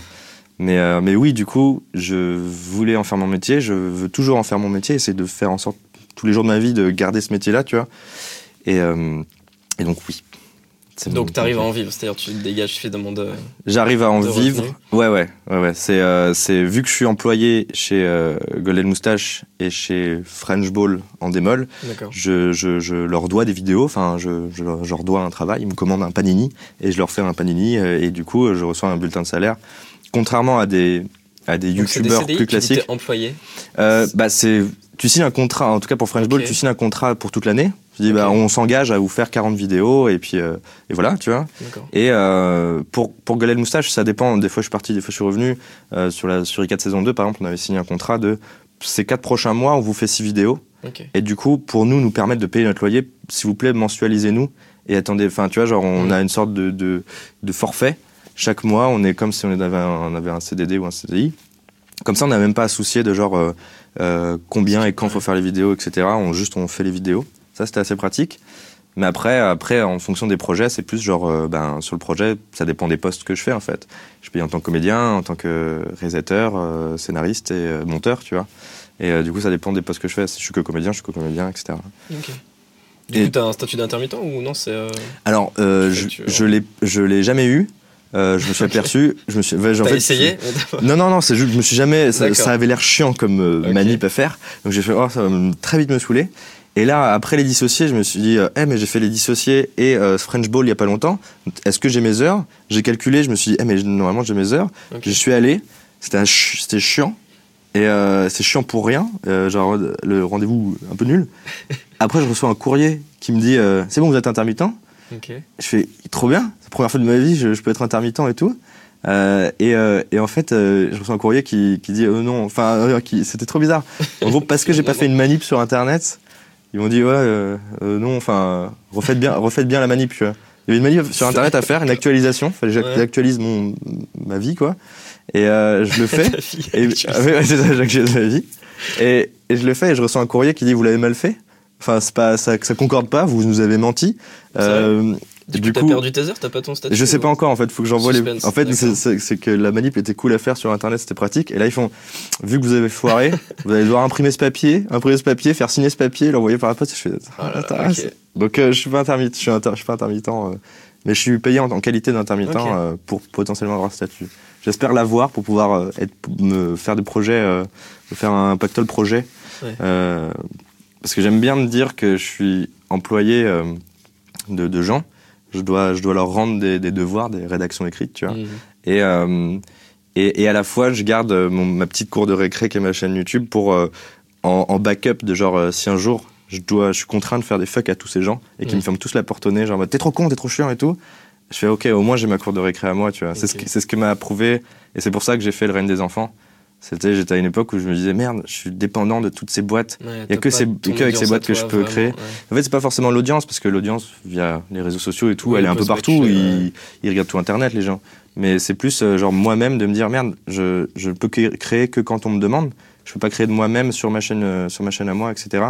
Et euh, grâce à Ludo, qui m'a motivé et tout, on a fait ce truc-là et c'était vraiment pour me prouver, au pire, si, si, si toutes les portes du monde sont fermées à moi, si j'ai un, te demander 5, seul. si j'ai un 5D et des potes et des, des idées, euh, c'est bon. Et, euh, notamment un cadreur euh, excellent. Ok, alors parlons un peu de dissocier. Oui, Déjà, merci de pourquoi d'avoir fait un long métrage Merci sur de- YouTube et d'avoir prouvé que c'était possible. Merci de dire merci. Et, euh, et, et non, c'est incroyable. Enfin, moi, je trouve ça incroyable, en tout cas de mon point de vue, Bah, d'avoir fait un, un long métrage comme ça, quasi, on peut dire quasi autoproduit, même s'il y a eu du financement. Ouais. Et, euh, et de l'avoir sorti, euh, pour moi, c'est un peu un espèce de fuck au système et dire regardez, on n'a pas besoin de vous pour faire des longs métrages, on n'a pas besoin de ouais. vous la télé, on n'a pas besoin des salles de cinéma, on Mm. vous le sort gratos sur internet. Ouais. On a essayé, ouais. On a essayé de sans, en fait, non, enfin, on a- sans vouloir faire un fuck vraiment frontal. C'était pas un fuck, c'était genre bon, la porte cinéma elle est fermée ou quand elle est ouverte, elle est un peu nulle. Hmm. Euh, on va rester sur notre jardin à nous de, et faire. euh, venez, on fait, on fait. on- on- J'ai des analogies nulles. Euh, mais si, si le cinéma c'est un champ Ouais. et que nous on a qu'un jardin nul et qu'on regarde souvent comme ça, genre ça j'aimerais bien dans le champ et tout. On s'est dit viens on plante des, des tomates euh, ici tu vois. Et du coup genre viens on prend soin de notre jardin et tout à nous. Et du coup on s'est plus dit ça. Et donc c'est pas un fuck frontal, c'est genre bon venez on Oui. vous nous appellerez quand vous aurez envie hein. Genre c'est un peu ça. Ouais. Et euh, mais c'est pas c'est pas que genre le cinéma veut pas de nous, c'est que le cinéma voudrait nous pour des trucs que le, le cinéma français euh, veut veut et pas Oui, risquer d'autres choses. veux- Alors qu'on est tous tous d'accord qu'on veut tester des nouveaux trucs, on s'est Mhm. inspiré du cinéma, cinéma américain, on en bouffe tous les jours, donc on veut mettre des vaisseaux spéciaux, spatiaux, euh, on veut des trucs qui se passent dans l'espace, euh, des trucs fantastiques et tout. Et le cinéma français prend pas encore ces risques tout le temps. On, prend, on en prend des fois et Mhm. tout. Et euh, du coup, euh, du coup, on s'est dit, faisons-le sur Internet, euh, plus pratique. Et surtout, nous aussi, si demain, si avant, au lieu d'avoir fait les dissocier, Monsieur Cinéma était venu nous voir en disant bonjour, voici une énorme mallette d'argent, faites votre premier film, on aurait sûrement foiré en fait. On, on Ouais. serait senti comme Trop des de gens, de, on, serait, on aurait l'impression d'avoir 12 ans et d'être face à des gros techniciens qui ont bossé sur les noms, on fait genre, euh, machin. Ouais. Alors que là, on s'est dit, on est à la maison, on, Ouais, on le fait on, est- on le entre fait entre nous. Et aucune personne sur le tournage n'avait déjà fait un long métrage. Donc on apprenait tous en fait. Donc on disait, ça se trouve, on se foire tous, mais, mais c'est trop bien en fait, on se foire ensemble. Il n'y en a pas un qui dit, les gars, moi j'ai fait un long métrage, euh, calmez-vous. Donc c'était super bien d'apprendre ensemble en fait. Ok. Pour les enfants, je ne m'estime pas responsable de la qualité d'image et de, de classitude de certains plans. Mhm. Parce que moi je suis en mode, viens euh, euh, les gars, toi et Jay, je- faites un truc stylé pour, pour filmer les enfants. et vous l'avez fait quoi. Je suis même tombé dans les pommes pendant toute la scène importante de combat, du coup, euh, ça veut vraiment dire que j'ai pas réalisé ce truc. Et du coup, c'est vraiment toi et Jay qui avait, et, et Ludo qui avaient Ouais. élevé le truc à, à, à- soit crédible et visuellement super cool quoi. Donc euh, je m'estime pas du tout responsable de, ce- de ce truc là. Je prends pas du tout les fleurs quand on me dit c'est stylé, je fais c'est pas moi. Euh, c'est un travail collaboratif. Oui, c'est vrai. Est-ce que tu as vu une différence entre un tournage, euh, entre le tournage que tu as fait du long métrage Les Dissociés ou alors quand tu fais euh, des sketchs, des cours pour le web? Il y avait, il y avait une différence en fait de temps, parce que c'est la première fois qu'on tournait trois semaines d'affilée, mais sur le, le si tu étais là sur le tournage, tu verrais un tournage le plus amateur que tu, qui te rappellerait tes années où tu avais 16 ans, parce qu'on était que, il n'y avait pas de, de camions qui déposaient du gros Ouais. matos et des gros cadres de diff et des trucs comme ça. On était 8 dans le noyau dur, euh, sans compter les, les comédiens qui, allaient et venaient. Et euh, du coup, ça avait vraiment plus, alors que c'était notre premier long à tous les trois, on avait plus une sensation de d'être dans notre jardin en fait. Tu vois. Et on avait créé le truc comme ça en fait. Avant l'écriture, on s'est dit, il faut qu'on soit dans notre jardin. Ouais. Donc on tourne dans un appart, on, est, on dort sur l'appart pour pas avoir de plan de travail euh, et des gens qui reviennent chez eux le, Mhm. soir, etc. Pour être le moins professionnel possible en fait, être le plus colonie de vacances possible pour qu'on puisse, pour que ce soit faisable, tu vois. Euh, donc au final, le- le- le- la différence euh, court-long sur le tournage, c'est plus en effet euh, que ça prenait, ça prenait plus de temps, qu'on avait plus de scènes à, à faire, des scènes qui sont pas forcément drôles, euh, et des scènes qui doivent raconter quelque chose plus que faire rire, tu vois, ou faire rire rapidement. Euh, ça, c'était la différence majeure. Techniquement, en effet, c'était plus euh, du, de, de l'huile de coude et du scotch, vraiment, parce que chacun avait vraiment cinq postes, tu vois. On était tous, et on était tous, Oui. on n'avait pas de script, on était tous script. Donc, script, c'est la personne qui s'occupe de la cohérence, euh, au-delà des faux raccords, s'occupe de la cohérence de est-ce que tu, vu qu'on est lundi 7 et qu'il est 8h du matin, est-ce que tu continues à raconter la même histoire qu'il y a trois semaines? Ouais. Et, euh, et on, donc on était tous un peu genre ça, quoi. Genre, hé les gars, euh, il y a deux semaines, vous avez tourné ça, n'oubliez pas que là, vous devez être plus mal, ou des trucs comme ça. Donc, au final, c'était un tournage, un des peut-être les, les tournages, les trucs les plus ambitieux qu'on ait fait avec Suricat, donc Les Dissociés et Le Fantôme de Merde, étaient les tournages les plus cheap et amateurs sur le tournage. Où on était le moins nombreux, où il y avait moins de, de, euh, euh, de processus de tournage très professionnel, avec Ouais. des feuilles de service et des trucs où tu, des convocations bien timées, etc. Là, c'était plus genre, viens, viens, s'il te plaît, tout de suite. Ok, d'accord. Enfin, tu vois, il y avait un truc très, très euh, bande de potes, quoi. Est-ce que vous êtes permis d'avoir un rythme plus lent ou plus à l'aise que des formats courts où des fois ça peut être des journées super intenses mais si tu te dis si tu fais ça pendant... Ça dure Ah. combien de temps le tournage? Trois semaines. Trois semaines Mais Si tu fais trois ça pendant trois semaines, tu 15 meurs à la fin? Euh, de quoi? Je dis si tu fais, si t'as un rythme de tournage énorme où tu fais des journées énormes Ouais. et tout tu peux pas tenir trois semaines. Non, ouais. Euh, en fait, en termes de rythme de tournage, c'était très effréné. Euh, en effet, même. on s'arrêtait pas et tout. Et, euh, mais parce qu'on avait, on était light en technique. Oui. On avait euh, un, ref- un reflow par là et un, et light panel par là. court. Au moins, ouais, c'était court. Et on s'occupait de raconter l'histoire. Euh, et en effet, au bout des trois semaines, on était vraiment tous sur les rotules. Surtout Mhm. qu'on a fini par une semaine où on tournait tous que de nuit, dans la boîte de nuit. D'accord. Du coup, on, a dû s'inverser notre rythme. Ouais. Et en plus, c'était en fin de tournage, donc c'était assez compliqué. Ok.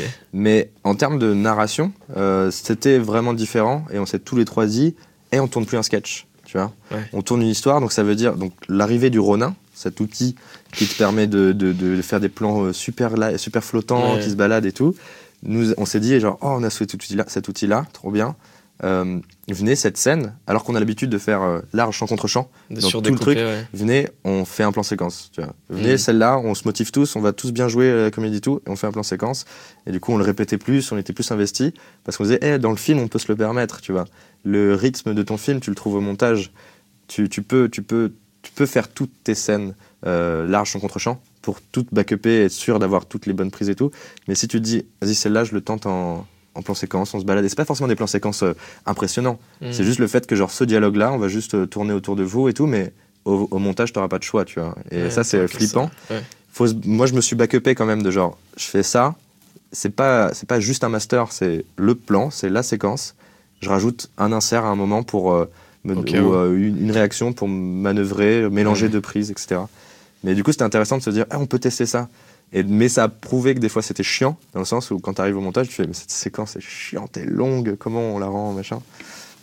Donc c'était un peu la différence. Mais il n'y avait pas tant de différence que ça, dans le sens où on n'avait pas l'impression d'être sur un long métrage hollywoodien Ouais. du jour au lendemain, ça c'est sûr. C'était mais limite un des, des, des projets les plus où on était. euh, on se rappelait l'odeur de tout le monde, quoi. Tu vois, genre, on se connaissait tellement et on était que très peu nombreux. Du coup, euh, du coup, ça c'était cool. Ça a pris combien de temps à l'écriture et en prépa? Euh, on a mélangé les deux parce que justement avec les délais qu'on s'était fixés et l'ambition du projet, on s'est dit on peut pas faire écriture, validation, verrouillage du scénario, prépa. On a fait euh, la, la meuf avec qui on a bossé qui, est- qui s'appelle Julie Coudry qui, est- qui- qui est à la prod, qui est une génie vraiment de l'organisation, de, de- de- de savoir ce qu'on a besoin. Enfin, elle, est, elle est vraiment parfaite et on s'entend super bien avec elle. Et ben elle était d'accord que on allait le préparer en l'écrivant en fait. On, lui- D'accord. on la tenait updatée de genre, et là on no- On aura besoin de notre- ça. Voilà, c'est ça. Là, on aura besoin de ça en fait. Et là, en fait, on n'a plus besoin de ça. Euh, annule, annule la location du jet. On l'a, en fait, on veut plus de jet. Mais euh, et euh, du coup, du coup, ça, c'était vraiment genre parce qu'elle était assez talentueuse qu'on pouvait préparer et écrire en même temps. Et l'écriture a duré. Je j'ai pas exactement les- les- les- les- les- le temps en tête. Je pense que c'est deux ou trois mois à tout péter parce que et parce qu'après au bout d'un moment on est rentré en- à la vraie phase de prépa où on s'est dit on touche plus au scénario. C'était la version 8 du scénario. Donc on n'y touche plus. Maintenant on le répète et euh, on répète et on trouve nos costumes etc. Et, et on n'écrit plus parce qu'on savait que sur le tournage on allait continuer à écrire en fait. Vu qu'on est trois scénaristes et trois réalisateurs. Ouais. euh, Mais on vous a- continuez à écrire les dialogues dans ce cas-là. Ouais. Enfin, tu peux plus trop toucher. euh, dialogue aux et des fois des trucs genre euh, Carrément des séquences euh, pas des séquences entières, mais genre, eh, c'est dans normalement ce qui était prévu dans le papier, c'est ce personnage qui fait ça. Viens, vu que ce comédien est là, on dit que c'est ce personnage. Enfin, tu vois, on est- c'était pas un réalisateur qui a pris le Ouais. scénario et qui dit bon, bah, je l'exécute et je, je l'écris euh, Ouais. avec de l'image. C'est genre, non, viens, en fait, là, on échange ça parce que ça nous servira. Et du coup, vraiment, en fait, on a fait une V9 du scénario pendant le, le tournage. T'as pas eu une étape où tu t'es dit euh, un peu flippante où euh, ça y est, on n'y touche plus et, et c'est frustrant parce du que. ah, scénario ouais. Euh, bah, en fait, je me le dis jamais parce qu'en effet, euh, les Tu dialogues, moi je suis pas un très bon dialoguiste. euh, J'écris très informativement et, et c'est après aux comédiens que je leur dis tu la, tu la rebalances cette réplique comme tu veux, comme tu sens. L'important c'est que tu dises ça, etc. Donc je réécris tout le temps le truc. Et en effet, la, la vraie euh, version, euh, c'est fait euh, à l'écriture, c'est fait euh, au montage aussi. Enfin, j'ai vraiment trois. C'est la première fois que je m'aperçois de trois processus d'écriture différentes pour une œuvre finale. Tu vois, c'est au montage. on a testé, je pense, cinq versions différentes, genre avec un début comme ci, un début comme ça. Avec, on oriente plus sur Lily, on oriente plus sur Ben, etc. On a, on a réécrit des séquences, on a fait des. Première fois que je fais des pick-up, enfin, genre, on Ah a ouais retourné des séquences au, au 7D, je crois.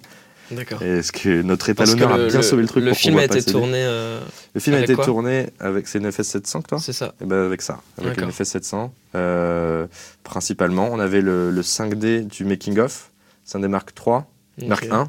Merde, le dernier, c'est quoi? Le 2 ou 3 3. 3. Ouais.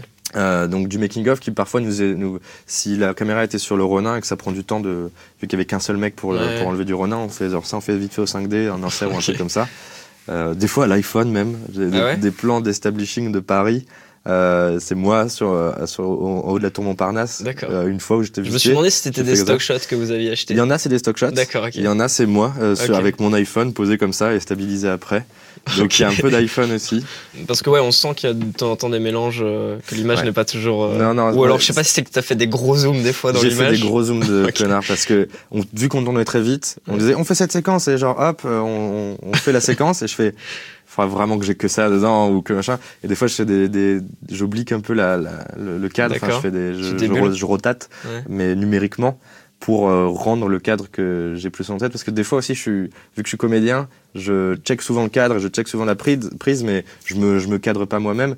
Donc je suis pas regardant et je m'occupe un peu aussi de, de jouer. Et du coup euh, au, au- ap- après je me dis ah faut que j'aurais dû faire plus, plus resserré etc du coup euh, C'est pas dur ça d'ailleurs d'être à la fois comédien et réel?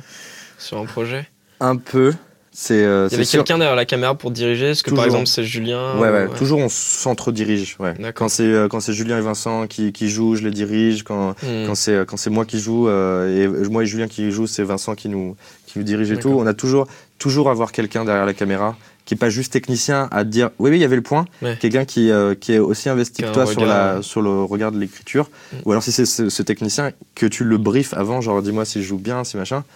Parce que il y a rien de pire quand tu, tu réalises et que tu joues de faire euh, de faire, écoutez-moi bien, inspecteur, coupez, elle était très bien pour moi. C'est horrible, tu vois, c'est leur coup, tu coupez, ça vous va, c'est cool et tout. Faut, faut- Ouais. Comédien, faut, faut vraiment demander à quelqu'un d'autre euh, de, de checker quoi. Et euh, donc on était tous les trois sans, s'entre-checker euh, tout le temps. euh. Et euh, l'écriture alors vous, avez écrit Ouais. à 3 On a écrit à 3 Comment et à 4 en soi. et à 4 À 4. Vladimir notre directeur d'écriture, c'est en soi, c'est il, il, a jamais euh, dialogué des trucs, mais des fois il est rentré dans la structure, il, a, il nous a réécrit des, des scènes et tout. Mais, euh, mais c'est vraiment la personne qui nous permettait d'être euh, d'être guidé, quoi. De ne pas être trois cerveaux un peu perdus euh, dans le truc. Et comment vous fonctionnez alors? Il y a une technique pour écrire efficacement à plusieurs pour j'essaie d'orienter le truc pour que ça aide le plus de, de gens possible parce que déjà moi je trouve un bon conseil qui nous nous a aidé à faire en sorte que le film le film que le film soit pas genre hey, j'ai ce scénario dans mon tiroir depuis que je l'ai depuis que je l'écris au collège hmm. venez on le fait ça se passe dans l'espace et venez on le fait tu vois je respecte les gens qui font ça parce qu'ils sont ambitieux de ouf et euh, quand ils y arrivent c'est dingue Ouais. mais moi ça me fait peur de faire ça parce que je me dis je vais me péter les dents euh, en essayant de faire un truc dans l'espace alors que on n'a pas les moyens on est on est que 8 et tout donc je me suis dit ok je vais prendre en compte la structure de comment on va le filmer Ouais. euh, et comment on va rendre le truc le plus crédible possible comment on va raconter l'histoire donc donc on a on savait qu'on allait avoir qu'il nous fallait euh, deux lieux forts tu vois genre euh, appartement et boîte de nuit. Donc appartement symbolisant le côté plus quotidien de l'histoire et boîte de nuit le plus le côté fantastique euh, QG euh, un peu un peu bizarre et tout.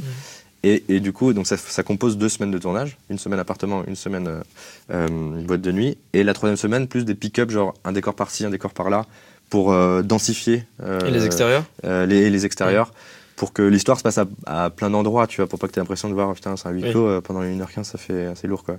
Et du coup, euh, du coup, on savait ça avant d'avoir écrit quoi que ce soit. On n'avait même pas l'idée du film, en fait.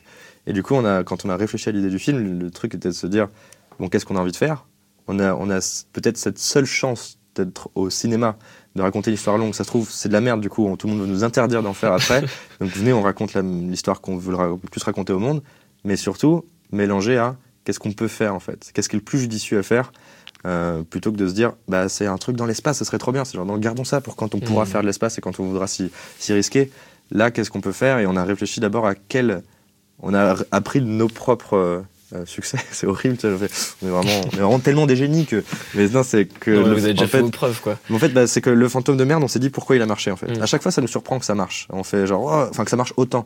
On dit, moi je m'attends toujours à ce que les gens disent, tu vois, genre, disent tolérant, tu vois, genre franchement pas mal. Et que les gens soient vraiment des fois euh, enjaillés par le fantôme de merde alors qu'il était plus long que d'habitude. Ouais. Moi j'avais peur qu'ils disent, ouais, c'était un peu long, mais bon, ok. Là, les gens disent, cool, merci de nous avoir donné plus long. Ça, ça nous permet vraiment de plus s'investir dans l'histoire. Et on s'est dit, qu'est-ce qu'on a appris du fantôme de merde? Le fantôme de merde, sans faire exprès, euh, on a fait un, de la, de, un effet spécial narratif. Donc, genre, euh, tout, tout l'univers fantastique et magique du, du, du- de cette histoire-là, Mm. euh, c'est juste parce qu'on l'a dit dans le film en fait. On a dit, ce mec-là voit les fantômes. Donc les comédiens présents dans la scène, s'ils sont un peu palos, c'est-à-dire qu'ils les voient, pas le reste. Et les gens sont assez, les spectateurs sont assez intelligents pour dire, ah ok ok, lui il est pas vu par lui, lui, Mm. machin. donc c'est ridicule s'il lève le lit tout seul parce qu'on le voit et c'est nul, tu vois. Mm. Et du coup, on n'a pas eu à faire des fantômes fantomatiques, les filmer tout le temps sur fond vert pour les mettre en, en opacité euh, 50, etc. Tu vois, on a, on a, on a dû, on mettait des comédiens et c'était tout. Donc on s'est dit, ça, ça nous a sauvé la vie de faire un truc fantastique, mais euh, on n'a pas s'embêter à ne pas être crédible parce que les effets spéciaux seront nuls ou des trucs comme ça. Du coup, on s'est dit, trouvons un autre effet comme ça. Et on s'est dit, bah, un peu comme en cours de théâtre, où tu as un exercice où, genre, euh, si je joue euh, Roméo, tu joues Juliette, et quand la, la metteur en scène claque des doigts, je joue Juliette, tu joues Roméo. Tu vois, on s'est dit, venez, on fait ce genre de truc-là. Euh, donc, quand on se touche, on change de rôle, tu vois. D'accord. L'idée est venue comme ça. L'idée est venue comme ça, l'idée est venue genre, et on mettra un whoosh, ça sera juste un son après à rajouter, et euh, juste parce qu'on l'a dit dans l'histoire, et parce que c'est cet univers-là qu'on parle, quand je dis non mais en fait euh, moi je suis Guillaume, tu vois, je suis Guillaume Desjardins s'il vous plaît, parce que je l'ai dit, les gens disent ah ok, Guillaume il est passé là, tu vois, et Oui. du coup on s'est dit comme ça on n'a pas on raconte un truc fantastique et on n'a pas d'effets spéciaux à faire. Et après on s'est dit qu'est-ce que ça ça raconte en fait, de changer de corps, est-ce que ça on va faire des blagues, mais au-delà des blagues, euh, qu'est-ce que ça raconte? Et on a creusé après les thèmes.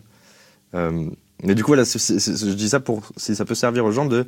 de il y a les gens qui disent j'écris un truc qui se passe euh, intérieur jour euh, pla- planète euh, euh, Mars, tu vois, Mm. Euh, enfin extérieur planète Mars, tu vois, et qui vont le faire. Donc ça, je suis bravo. Mais moi, je suis plus genre j'ai pas de planète Mars, j'ai quoi J'ai un garage, intérieur jour garage. Qu'est-ce qui se passe dans ce garage, tu vois Et du coup, genre euh, euh, comme ça, au moins, ça se passera dans un garage, tu vois. Et, Tu sais que tu peux le faire. Et voilà, c'est ça. Et du coup, on est plus parti de ça pour être plus safe, euh, parce qu'on était tous les trois flippés euh, de ouf de s'aventurer là-dedans, quoi. Donc on s'est dit, faisons du safe, Mm. euh, faisons ce qu'on sait faire et tout, et, et pensons à l'envers. Et pour ce qui est de l'écriture, euh, quand on a eu l'idée, euh, genre la promesse qui est une maladie ou un truc euh, fantastique fait que quand tu touches quelqu'un, on échange de rôle, on échange d'âme. Bah, comme je t'ai dit, on a fait le, le- le- un peu le, le- bah, le brainstorm dans le sens où ça, ça se fait tout seul. C'est genre, ah, il pourrait se passer ça, il pourrait y avoir un enfant. Et si tu swap avec un animal, euh, c'est une mouche, ah, ce serait une mouche, tu deviendrais une mouche, le mec c'est une mouche et tout machin. Enfin, tu vois, toutes ces vannes-là arrivent, tu les notes. Même des fois, tu les notes pas parce qu'elles sont tellement fortes. En fait, les plus fortes restent en tête. Tu Ouais. vois? Donc, t'as pas besoin de les noter. Mm. C'est juste genre, ah il y a ça, et tu les oublieras pas parce qu'elle était tellement forte. C'est que si tu l'as oubliée, c'est que elle n'avait pas lieu d'être, elle était euh, moyenne, tu vois. Et, euh, et après, une fois que tu as ça, tu, tu, c'est ton, ouais, c'est ta hotte de, de vannes et de, de potentiel marrant et kiffant, etc. Tu, tu, il faut que tu, quelle histoire tu racontes, quoi. Donc, on a dû creuser l'univers, euh, essayer de le rendre cohérent parce que c'est un univers chelou. Et même moi, je me dis, il y a plein de défauts dans ce film, vraiment, et dont l'univers que j'aime beaucoup, mais qui est des fois tellement peu clair, tu vois, tellement euh, spé, tu vois. Euh, donc du coup, tu creuses l'univers, la mythologie, la, science de ce truc-là. Si tu peux faire ça, mais les règles, tu vois. Parce que si tu poses des règles, t'en breaks une à, à 45 minutes de, de ton histoire, tu bah, c'est- pas cohérent ce que tu me racontes, tu vois. Donc, euh, et, et creuser l'histoire euh, émotionnelle, tu vois. Donc qu'est-ce qui s'y passe, qu'est-ce qu'on raconte, nous, en termes de thème, euh, et, et- et qu'est-ce qui arrive à un ou plusieurs personnages pour qu'ils changent, en fait, tu vois. Donc, ça s'est un peu orienté comme ça, c'est ces trois trucs en même temps, les vannes, le- la mythologie euh, et l'histoire. euh, pour moi, en écriture, je, je fonctionne sur deux trucs. Enfin, je pense qu'il y a deux trucs. C'est il y a l'histoire qu'on raconte à, à ton cerveau. Euh, donc c'est l'histoire très pragmatique, cartésienne. James Bond va James Bond va tuer un méchant, tu vois. ouais. James Bond a tué un méchant qui veut, qui veut faire exploser toute la Terre. Ça, c'est le truc très factuel, c'est pour ton cerveau. C'est là où il faut trouver des fois des climax, des trucs un peu, un peu Mhm. des retournements de situation. Mais tu as l'histoire émotionnelle qui est pour ton cœur et celle où c'est pour toi, toi gamin, tu vois. Donc tu vois James Bond qui fait ça. Mais si à la fin, James Bond il tue juste un méchant, tu fais, bah, James, tu as raconté l'histoire qu'à mon cerveau et c'est juste un méchant. Mais si tu es un méchant qui est une figure de son père, par exemple, tu vois, c'est un truc, c'est c'est difficile pour lui de le tuer. Donc Star Wars- c'est là où Star Wars marche de ouf, tu vois Mm. là, tu as raconté une histoire euh, universelle et, euh, et on se couche à mon cœur, tu vois. Donc, ça, tu, tu kiffes, tu vois. Et euh, du coup, c'est c'est pour ça que le fantôme de merde ne parle pas de fantôme, tu vois. Vraiment, ça parle d'une amitié, tu vois. Ça parle, Mm. ça- au final, ça, ça raconte une histoire que tout le monde raconte, et qui est souvent racontée. C'est genre, euh, ah, je veux récupérer mon ex, et dans le, dans, en apprenant à récupérer mon ex avec un pote, bah, je que mon pote est, vaut, mieux, euh, vaut mieux être avec euh, ce pote-là et cette amitié. Et c'est- en fait, le fantôme de merde ressemble plus à Aladdin que à d'autres euh, qu'à d'autres trucs de fantômes parce que c'est l'histoire d'un génie et d'un mec qui Ouais. un mec souhaite un truc grâce au génie il, il essaie de l'avoir après il devient un gros connard avec le génie le génie fait ok d'accord tu m'as juste utilisé. Et après il apprend sa leçon et il dit génie en fait on est potes et, et je m'en fous d'être prince ou quoi que ce soit etc du coup, du coup, il faut toujours penser à l'histoire émotionnelle aussi que tu racontes, parce que si c'est juste une histoire euh, des gars avec des, des, des guns, euh, tu, tu, tu peux être lésé, tu peux faire c'était très beau, l'histoire, euh, ok, bien, mais genre, t'es pas sorti pas avec genre un truc genre, ah putain, ça m'a parlé de ça, ça ça m'a ça a résonné en moi, ah, j'ai j'ai appris une leçon, ou j'ai des trucs comme ça. Du coup, on l'a plus orienté vers un but vers les autres, quoi, genre, euh, qu'est-ce qu'on veut raconter aux gens, pas, Ouais. euh, pas genre, qu'est-ce qu'on veut se faire kiffer, c'est genre, qu'est-ce qu'on a envie que les gens retirent de ce truc-là, que- une leçon, une, euh, une- une belle histoire d'amour, un beau truc où tu fais, ah, c'est beau, ou un truc comme ça. Et donc, il y a eu, euh, après cette dimension, peut-être, euh, il y a quasi une dimension spirituelle, en fait, dans ton. On a essayé, ouais. C'était c'était assez drivé par, euh, par Julien Josselin parce que euh, nous, on parlait du tout le truc et tout. On voulait surtout pas partir dans les. Euh, notre dimension un peu sociale, c'était de surtout pas partir dans les clichés de genre euh, ah quand une meuf devient un mec, euh, elle est plus costaud, tu vois, ou genre euh, ou des trucs, des trucs on voulait surtout pas partir dans des clichés nuls et, sexistes et tout. Donc on voulait faire le truc le plus féministe possible, le plus équitable, genre au final le corps c'est qu'un corps, tu vois. Ouais. Et, euh, et c'est- ça a été surtout drivé par Julien qui, au bout d'un moment, s'est dit, quand on écrivait, disait, on écrit vraiment un truc sur la tolérance, hein, les gars. Vraiment, euh, on parle du fait que le corps, la couleur de peau, le, handicap ou quoi que ce soit, c'est, ça, ne, ça ne parle pas d'une personne. Une personne, son âme, elle, elle se balade, etc., peu importe son corps. Donc on s'est dit, bah, parlons de ça, tu vois. Un enfant, euh, enfin.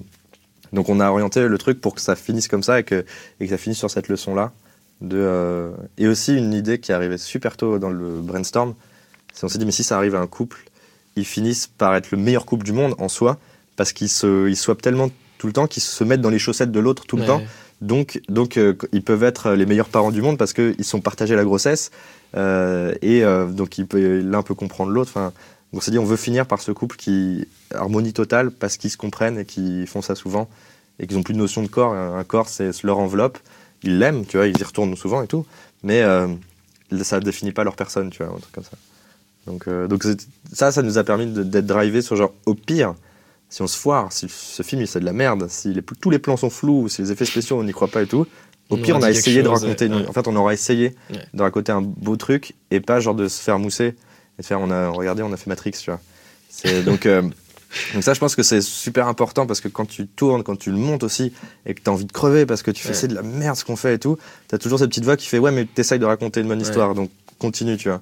C'est ce qu'il y a des moments où tu fais ah cette scène où je voulais qu'on me kiffe parce que genre c'est censé être stylé et tout, elle marche pas. Tu fais ouais mais le, le final on s'en fout de cette scène, c'est l'histoire que tu as envie de raconter.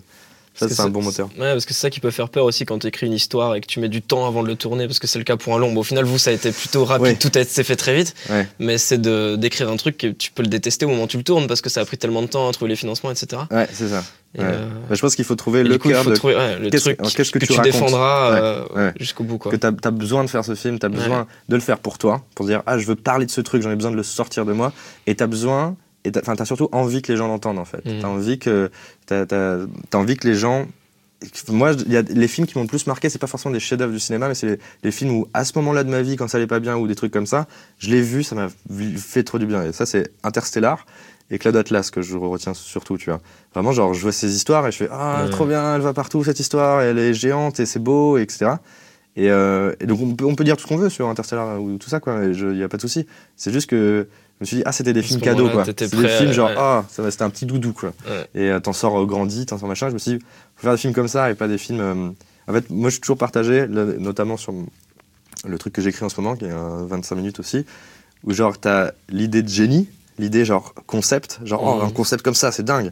Et euh, mais tu peux pas la faire que pour ça, parce que sinon tu la fais que pour qu'on te kiffe ton génie. Ouais. Du coup, genre, là je suis en train de l'allier à, euh, à euh, l'idée de, de- émotionnelle. Qu'est-ce que je raconte avec ce truc-là? Et, et, euh, et du coup, qu'est-ce que, qu'est-ce que ça va euh, apporter aux gens? Et parce que j'aimerais que ça m'apporte ça. Si moi je tombe dessus demain sur Ouais. cette vidéo que j'ai en tête, j'ai envie de sortir cette vidéo en me disant Ah, cool, oui, je, je, je vais être courageux, je vais être machin et tous les trucs comme ça.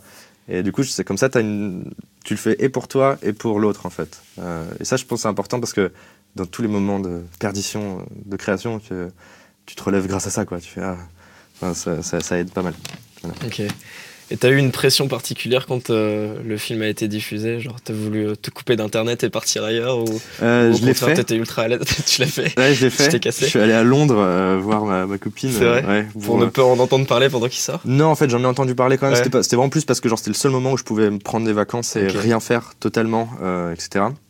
On avait fait les avant-premières, donc on avait déjà une vague d'amour total des gens qui étaient là, euh, qui sont déplacés et qui le voyaient en live. Donc on avait pour la première fois de notre vie, on voyait en live direct. les ouais voilà les, Ouais. les, les- les- le- quand, on- quand on fait play sur un ordi quand on met sur YouTube bah, on n'entend pas on voit que des chiffres Ouais. et là on voyait en live les réactions donc on se dit ah cool ça ça marche ah putain ça ça marche à tous les coups ah ça ça marche en fonction des endroits enfin tu vois des trucs comme ça et euh, et du coup euh, du coup et la bienveillance des gens parce que on, quand on l'a fini, on est conscient qu'il y a une masse de défauts, en fait, scénaristiquement, techniquement. euh, Enfin, il y, a- il y a plein de défauts.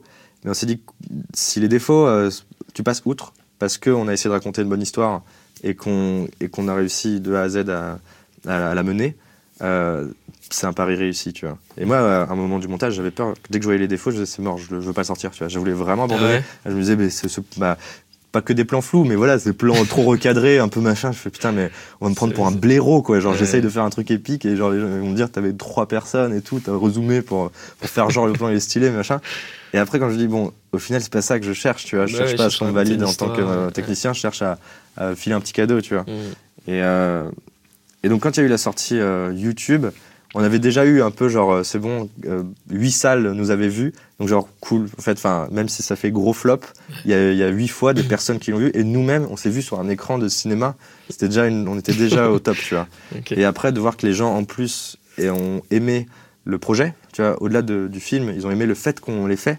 Euh, je suis genre, ah, trop cool. Enfin, parce qu'on on l'a pas fait dans la dimension, genre, on veut être les premiers à faire un film YouTube, parce que, à mon goût, on n'est pas les premiers à faire. euh, techniquement, il y, a plein, il y a des films YouTube qui existent déjà, mais on n'est pas les premiers à faire du format long sur YouTube. Des gars comme, pour Ulysse, euh, Le Visiteur du Futur, le- le- La Théorie des Balls, des trucs comme ça, c'est des web-séries Ouais. qui sont certes découpées, mais tu m'as dit que la, la saison 1 d'Ulysse faisait 3 heures. Vous avez fait mieux que, vous avez fait plus long que nous, tu vois. Et du coup, genre, c'est. euh, c'est fat en fait. Il y a déjà des longs Ouais. formats, donc on n'est pas les premiers, les pionniers. On est les premiers connards à avoir dit, avoir filé la saison d'un coup, tu vois, entre guillemets, tu Ouais, vois. Et avoir dit, et on a essayé de dire le moins souvent possible, c'est un long métrage. On a dit, c'est une vidéo longue. Mhm. Ça sera à vous de dire c'est un long métrage, ce sera pas à nous. Si vous vous estimez, Eh, on a regardé un film, c'est vous qui dites. Euh, nous, on a essayé de faire une longue histoire. Et, euh, et pas découper du coup pour le coup parce qu'on avait envie euh, avec Netflix tout ça maintenant on se bouffe tout d'un coup et attendre une semaine moi ça me frustre etc donc je me disais je vous balance tout et je vais faire dodo tu vois Parce qu'au euh, début, t'avais pensé peut-être à en faire une série? Non non Parce non. que là, a été- ça a été écrit directement pour faire ça a un- été écrit pour faire un long. pour hein. faire un long après quand tu l'écris t'essaies d'écrire comme si genre et s'il y avait une pub à, 5 minutes Ah euh, ouais bah, les gens peuvent euh, quand même euh, Ça les- ils sont assez en haleine sont Ouais. maintenus donc euh, comme si c'était un peu épisodique D'accord. mais sans rentrer dans des épisodes euh, vraiment Ok. Et, euh, et donc oui, parce que c'est une histoire fermée, tu vois. Mais le visiteur du futur ou, le- ou la théorie des balls, ce sont des histoires. Une saison raconte un truc, tu vois. Mhm. Donc quand tu les regardes d'affilée, t'as l'impression d'avoir vu un mini, une sorte de long, quoi. Donc, euh, donc trop content que les gens nous soutiennent du projet, soient bienveillants, parce que tu peux très facilement euh, sur internet avoir un regard très critique et te faire bande d'enculé, euh, ça y est tout de suite. Même si, si tu as tu fais Ah, merde, c'était pas l'envie. Et du coup, nous, notre envie vraiment venait du fait genre, oh viens, on n'attend pas. euh, on n'arrête pas de dire aux gens quand on, dit, quand on nous demande euh, c'est quoi votre conseil si on veut lancer sa, sa chaîne YouTube Mhm. Je fais attendez pas les gars, attendez pas, lancez-vous, tu vois, genre faites-le. C'est ça souvent le conseil qu'on donne, mais Mhm. on se l'est pas donné à nous-mêmes sur le cinéma, tu vois. Oui. Nous, mode genre, bah ouais, mais on attend le cinéma là. Et nous, je dis, bah non, mais faut- Faites-le. voilà, faites-le en fait. On peut le faire, c'est galère, mais c'est euh, carrément faisable, tu vois. Faut... Et du coup, on s'est dit, si on arrive à montrer que qu'on le fait et que ça ouvre des portes euh, pour, euh, pour et des producteurs qui vont se dire, c'est faisable ça, on peut faire du coup confiance à d'autres gens, etc. Ou, et ça plaît, et, euh, ou à d'autres créateurs qui disent, allez go, vas-y, on fait parce que je je voulais, je voulais le faire pour voir ceux des autres en fait, pour me dire parce que moi j'ai envie de me caler dans mon dans mon, dans mon canapé et faire de mater une heure et demie de- sur YouTube, Sur euh, YouTube, de, de quelqu'un d'autre, tu vois. Et j'attends le, j'attends le tien. Il arrive à Eh quelle ben, heure parti. Et, Ouais, euh, non, ouais, bien sûr. Donc c'est c'est trop cool d'avoir C'est notre rêve à, à beaucoup. Et vraiment, mais vous faites déjà des trucs vraiment extraordinaires. Avec la formation 48 heures, à mon avis, elle est Ouais. Est fat bien. quoi, parce que quand t'auras quand t'auras 49 heures, tu seras tellement heureux. Genre, ah, j'ai une heure de plus. Et du coup, quand donc euh, donc ouais ouais, euh, n'hésitez surtout pas et il faut il faut faut le faire et euh, nous on a on sait qu'on le refera pas pareil par contre. On le refera avec un, un, un euro de plus, Ouais. et une minute de plus parce que genre on a fait le strict, le bas plafond vraiment parce qu'on était vraiment crevés à la fin et mais aussi on est des cons parce qu'on a vraiment écrit une histoire un peu ambitieuse avec 1000 personnages etc et un peu Matrix-esque tu vois. Hmm. Euh, on n'aurait été pas con, on aurait mis ça dans une maison et il y a un monstre Ouais. et il y a trois personnages tu vois. Et euh, là on aurait été pas con, ça aurait été faisable et moins crevant etc. Et euh, donc, donc soyez pas cons. Écrivez pas pour 10 personnages pour. Euh, ça- non, faites ça. Enfin, faites ce que vous voulez. Et du coup, c'est quoi? Alors là, tu dis que tu es en train d'écrire un, un 25 minutes. ouais. Euh, Est-ce que du coup, ça te donne pas envie de repasser dans le long? Euh, en fait, après, après le long, je savais que je voulais pas enchaîner sur un- Ouais. et attendre de faire. Maintenant, je fais que du long, tu vois. Non, je me disais. Pendant le montage, je me disais, ah, je- ça sera tellement court, 25 minutes. Tu vois, Ouais. mais en soi, là, ça me fait peur, tu vois, l'écrire, mais ça sera plus court, tu vois. Et, euh, et du coup, bien sûr que l'envie, elle est complètement là. Là, pendant qu'on était en train de le monter, j'avais une idée d'un autre long internetable, dans le sens où c'est pas genre euh, Seigneur des Anneaux 4, tu vois. Hmm. C'est genre un truc où j'ai ah c'est faisable, plus précis parce qu'il y a moins de persos, euh, l'univers est aussi un peu baisé mais plus précis et euh, ça demanderait je pense le double de budget ou, euh, ou le triple pour être au moins qu'il n'y ait pas de gens qui, qui tombent dans les pommes, tu vois, et, et que tout le monde, que, que ça soit un peu beau, tu vois, et pas genre quand même fait maison, tu vois. Et du coup, j'étais drivé par ça et j'espère le faire et je, là, je, je vais voir si, quand est-ce qu'il y sera faisable, etc. Ouais. Parce Mais- que là, avec ce premier long, euh, vous avez un peu comme si ouvert une porte, mais pour l'instant, l'économie, elle est peut-être pas encore présente. Enfin, Non. quand tu vois que vous avez eu 150 000 euros, Non, en fait, euh, l'économie, c'est elle est. très très faible finalement. On savait qu'on voulait un truc faible. Ouais. ouais, ouais. On savait qu'on voulait faire la fourchette T'as basse. cassé le marché, quoi. Tu Bah- tout le monde en fait. En fait, non, en fait, on veut surtout pas que ça envoie le message à, des- Ouais, c'est à. Monsieur Prod de genre risque. ah vous Genre, le faites ah, pour en ça, fait, je vais vous être un pas petit cher, peu moins. fait. Ouais, c'est ça. Nous on va on, va- communiquer le truc genre le faites pas pour ça quoi. Faites-le pour au moins un euro de plus quoi. Au moins qu'on qu'on ait un, un dragibus en plus s'il vous plaît pour euh, du sucre en fait pour, pour pas de, pas Pas d'hypoglycémie. tomber. Et euh, donc on veut surtout pas renvoyer ce message. L'économie, elle est toujours pas existante parce que nous, notre, notre envie, c'est que ça soit gratuit. Au Mm. départ, on, on se disait, on, on regardait le truc, on regardait euh, le fantôme de merde, on voyait ces millions de vues et tout, on disait, imagine la vue, elle est à 99 centimes pour faire voilà, un euro, tu vois. Mm.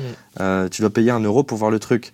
On aurait 6 millions euh, là, ça veut dire qu'on pourrait avoir un budget de 6 millions, enfin mettre 6 millions euh, pour un film, et du coup après retrouver ces 6 millions, ce serait dingue. Ouais. Et après on s'est dit, mais ouais, mais le fantôme de merde fait, a fait ces vues-là, parce qu'il y a des gens qui se sont aventurés gratuitement, parce que c'est Ouais. gratuit, genre qu'est-ce que c'est? Et nous on a fait bien notre taf pour accrocher, pour accrocher le spectateur. Du coup on s'est dit, mais à un euro, moi, même, moi, si je vois euh, Suricat machin, je fais genre un euro, putain, faut que je sorte la carte de crédit qui est là. Attends, tu vois, genre c'est long en fait et chiant. Ouais. Et, euh, et on n'a pas fait nos preuves, surtout au cinéma. On n'a pas fait nos preuves sur l'histoire longue, donc ça se trouve, tu vas payer un euro, etc. Enfin, et du coup, on s'est dit, ben non, on le fait gratuitement parce Mhm. qu'on veut que les gens essayent. Et si on réussit la première séquence, euh, les, les gens resteront, tu vois. Et si on réussit la deuxième, etc. Donc, on savait qu'ils voulaient que ce soit gratuit. Donc, le business. que- comment Oui, tu fais un Comment tu gagnes de l'argent Ouais. sur un truc gratuit, tu vois? Parce qu'au final, gagner de l'argent, c'est pas un truc, euh, faut pas en avoir honte. C'est pas que pour gagner de l'argent pour s'en mettre plein les poches, c'est pour que le mec qui nous a filé sa thune retrouve sa thune. Sinon, c'est pas logique le monde. Mm. Enfin, enfin, les gens font moins- pas beaucoup ça, tu vois. Et du coup, euh, qu'un businessman dise Tenez, prenez ça. Non, ne me le rendez jamais. Tu vois, genre, euh, je vous le donne. et tout. Donc, il fallait que le mec. euh, et même pour les autres créateurs, Ouais. Pour que les autres, pour que si c'est un, si c'est un truc où genre les gens retrouvent leurs sous, voire même ils gagnent 10 euros, euh, tu vois, genre quand tu t'investis sur un long au YouTube, tu peux gagner 10 euros, youpi, tu vois, ce serait déjà ça. Euh, ça aiderait d'autres créateurs, à- enfin d'autres producteurs à, à aider d'autres créateurs. Donc le business, il est pas encore bien. Le projet est cool euh, dans le dans l'intention qu'on a voulu faire, mais j'attends qu'il y ait d'autres créateurs qui amènent d'autres solutions. Notamment le crowdfunding, ça peut aider. Moi, je suis pas un grand fan de total crowdfunding. J'aime bien si c'est un peu genre un peu crowdfunding, un peu ça, un peu ça, pour pas euh, parce que sinon c'est le film vraiment de, de tes internautes qui te suivent. Et euh, mais je pense qu'il y a d'autres solutions à trouver pour qu'après, en termes de business, les gens se disent il y a une vraie économie ou genre Ouais. euh, de qui marche comme au cinéma, c'est-à-dire je mets 10 euros, j'en gagne 30 euh, et on, avec ces 30, je mets sur 10 euros un autre. Donc c'est un, un vrai truc un peu propre. Tu vois. Là pour l'instant c'est pas propre. hein, le Monsieur Monsieur euh, Adrien, euh, enfin Monsieur Goël Moustache Mm. ne, ça n'a pas retrouvé tous ses sous. Quoi. Le, notre but ultime, c'était que ça revienne à revient zéro. ouais. Euh, donc c'est pour ça qu'on a fait le placement de produit. C'est que le placement de produit, ça revient. à- si si tu en mets le, but, le budget du placement de produit, euh, tu, reviens- tu, retrouves, tu retrouves tes sous. Parce que t'as pas. euh, tu les as les sous en fait. Tu as juste la, Oui, contrepartie de placer un produit. Et donc il faut juste se batailler pour pas que ce soit sale et chiant, tu vois. Mm. Et ça, c'était une longue et dure bataille. C'était, euh, pas aussi euh, simple qu'on se le disait, tu vois. Mais du coup, euh, t'imagines que ça va évoluer comment un peu euh, tout ce qui se passe sur Internet? Parce qu'avec YouTube, et en plus il y a YouTube payant qui va arriver en ouais, France, ça va euh, il y débarquer. a Netflix. euh, J'espère que Netflix va se tourner vers euh, YouTube un peu pour, enfin, pour des créateurs YouTube pour se dire, eh, faites des longs pas chers mais sur notre portail.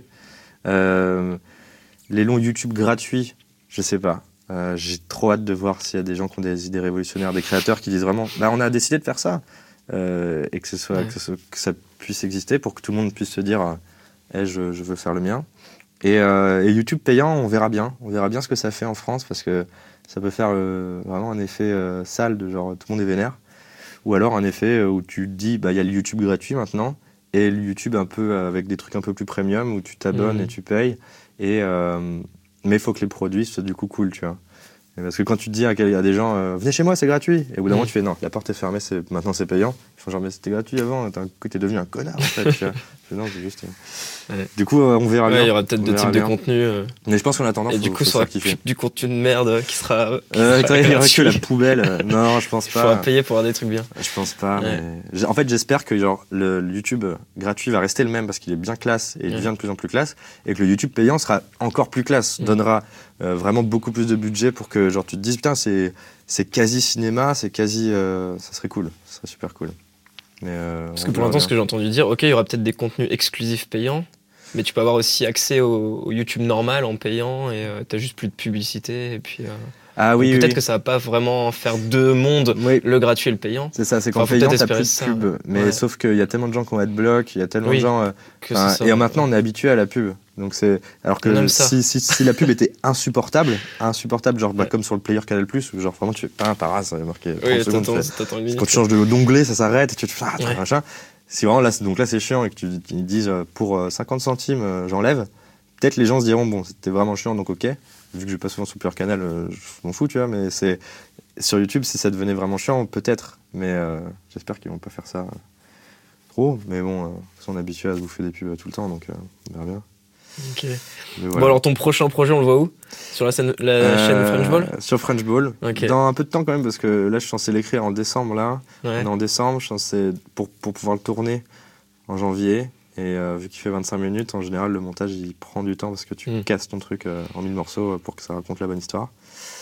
Et là, je suis en vrai, je- ça se trouve, ce sera pas du tout ce que j'ai en tête là en ce moment. Ça sera plein de petits sketchs. Euh, non, non, c'est sûr que je, moi, je veux me fixer ce truc-là. Parce qu'en fait, le 25 T'as- minutes, je trouve que c'est un bon format euh, pour y mettre un film compressé. Le, le fantôme de merde, en 25 minutes, respecte tous les trucs dans, dans Save Ouais. the Cat, tous les passages, Mais on le sent Euh, qu'il y a une vraie structure et quasi de long métrage. mais en version Ouais. compressée et avec une promesse qui marche. méritait pas un long, tu vois. Une promesse où tu te dis, bon, on peut faire le tour assez vite, tu vois. Oui. Donc là, pareil, j'ai une idée où je me dis, eh, c'est une bonne promesse. En deux minutes, ça serait super frustrant. En 10, ça serait, tu t'as pas le temps de t'impliquer si je veux mettre les émotions que je veux mettre dedans. Donc en 25, t'as le temps, mais à la fois, ça mériterait pas un, un une heure et demie, tu vois. Et du coup, je fais, là, en niveau structure, je fais passer ça par, un- par toutes les étapes que, par lesquelles passe un, passe un long, quoi. Donc, euh, donc on verra bien, j'espère que ça cool. D'ailleurs, j'ai des questions à te poser pour que tu m'aides euh, sur. Sur quoi je je, je m'y connais pas en drone et je voulais ton, ton Ah, expertise. oula. toi. Ah, moi je ne connais pas non plus. Ah ouais Ah, je pensais que de- tu connaissais bien en drone. Bah, je connais des gens qui s'y Oui, connaissent. en voilà, vrai. c'est ça. Bon, je, Je peux passer des contacts. Je te redirai parce qu'il y a des plans un peu, un peu flippants que je sais pas faire. Ok. Mais euh, non, j'ai hâte. J'ai hâte. euh, c'est toujours, toujours un exercice en fait. C'est toujours. Ah, je vais réapprendre euh, parce que le dédissocié, on a fait mille er- erreurs. On a, on a qu'une envie avec euh, avec les suricates, c'est de faire une sorte de, de masterclass où on défonce notre film, ou alors de commentaires euh, audio DVD où on déglingue notre film Ouais. et on dit ça c'est de la merde, le faites pas, ça faites pas, surtout pas ça, parce qu'on a, Mais- on a appris beaucoup de choses en fait. Mais t'as toujours des leçons une fois que t'as fini un film, tu le vois. Enfin, Ouais. moi-même, pour Ouais. les courts-métrages que je peux faire, à la fin, tu te dis merde. Bah, t'apprends plein de trucs à chaque fois. Tu vois ton film et tu détestes plein de morceaux parce que tu fais ah putain, on aurait pu faire ça mieux. Mais, Mais en fait, c'est trop cool de. quoi. Ouais, c'est en faisant qu'on apprend parce que là, vraiment, j'ai le devant moi le truc genre, ah, ça, ça marche pas. Pourquoi Pour Ouais. ça? Euh, donc je me le mets en note dans la tête Ouais. de genre prochain truc, je le fais Tu sais pas. que tu, tu Ouais. fais mieux. Donc on a hâte de déglinguer notre film parce que il, y a- il est, il est porteur de leçons de beaucoup de trucs euh, que j'ai bien envie de dire aux gens. En fait, surtout pas ça dans, dans les Ok. trucs. Et euh, Cool. voilà. Bon, bah, je pense qu'on a à peu près fait, le tour. Ça a duré un peu longtemps, mais on Oui, a c'est plein d'infos, merci. Euh, Désolé. Et, non, euh, non, c'est cool. Non, non, je- c'est très Je cool. passe un petit message euh, là où il faut passer une caméra, c'est que Rouge Vert Bleu, c'est une chaîne très bien et je te félicite de la faire parce que c'est cool. Non, mais vraiment, quand je parlais de genre de faire un projet pour les autres, euh, euh, si, si, si, si vous avez envie de vous lancer sur YouTube ou des trucs comme ça, de vous lancer dans un projet de cette, cette façon-là, pensez-le pour vous. Donc, qu'est-ce que ça va m'apporter, mais qu'est-ce que ça va apporter aux autres en fait? Et du coup, c'est ça que je trouve trop bien avec Rouge Vert Bleu, c'est que ça part d'une intention de genre, Eh, je vais apprendre ça, tout ce que moi je sais, je vais, je vais vous Mhm. l'apprendre, je vais vous le filer. Et ça, c'est, pour moi, c'est, c'est tous les, les gens qui ont beaucoup de succès en ce moment, euh, que j'aime beaucoup, avaient cette euh, ambition-là. Des gens comme Axolot, Y Penser ou Thomas Hercouet, c'est des gens mais qui, qui ont des, des motivations vraiment honnêtes et vraiment Mhm. genre super euh, vers les autres, quoi. Et du coup, c'est trop normal que ça marche, c'est trop normal que ça plaît parce que tu sens une sorte de bienveillance et de genre, je vous offre ça et tout, ça m'a fait plaisir, et pas une sorte de, euh, vous me kiffez, tu vois, où tu fais genre, bah oui, mais euh, arrête, tu vois. Et du coup, en fait, faut qu'il y ait les deux, en fait. Faut qu'il parce que quand on fait ce métier, quand on veut faire ce métier, c'est forcément aussi pour avoir un retour, pour se dire, je suis validé comme personne, j'ai le droit d'être sur cette terre ou pas pour vous? Oui, oui, ok. Donc ça, c'est trop normal c'est super humain. Mais d'avoir les deux, en fait, d'avoir un truc que tu fais pour toi, qu'est-ce que ça m'apporte, etc. Et pour les autres. Et donc, je trouve Rouge Vert Bleu une très bonne chaîne. N'hésitez pas à en parler tout autour de vous ou à tous ceux qui veulent faire du ciné, audiovisuel et tout, c'est trop bien. Du coup, faut que, du coup, faut que tu t'abonnes. Oui, C'est ce qu'il dit en fait. c'est ça, en fait, je Faut que tu t'oblige cliques sur le t'abonner. bouton. mais, euh, mais du coup, voilà. Donc, euh, bravo. Bah merci Raph. Merci beaucoup. Qui t'aimerais voir à ta place sur cette chaise euh, pour la prochaine vidéo euh, C'est moi qui genre, C'est toi qui c'est choisis c'est le prochain guest. euh, car- qui choisit le prochain guest. Donc je- après, c'est à moi de me démerder. Internet, cinéma, n'importe. Ok. Alors je, alors je vais faire une réponse de connard. Vas-y. J'aimerais beaucoup voir Ludoc. Euh. Est-ce que tu peux faire ça? Est-ce que tu sens que Je vais ça? essayer. Ça risque d'être compliqué. ça risque d'être compliqué. Mais euh, donc ouais, Ludoc, j'aimerais bien. Hein Ouais. Est-ce que c'est possible? Voilà. Et là tu mets Ludoc. Non, là tu mets Oui, Ludoc à la place. Voilà. Puis euh, Julien Josselin aussi, euh, très intéressant pour.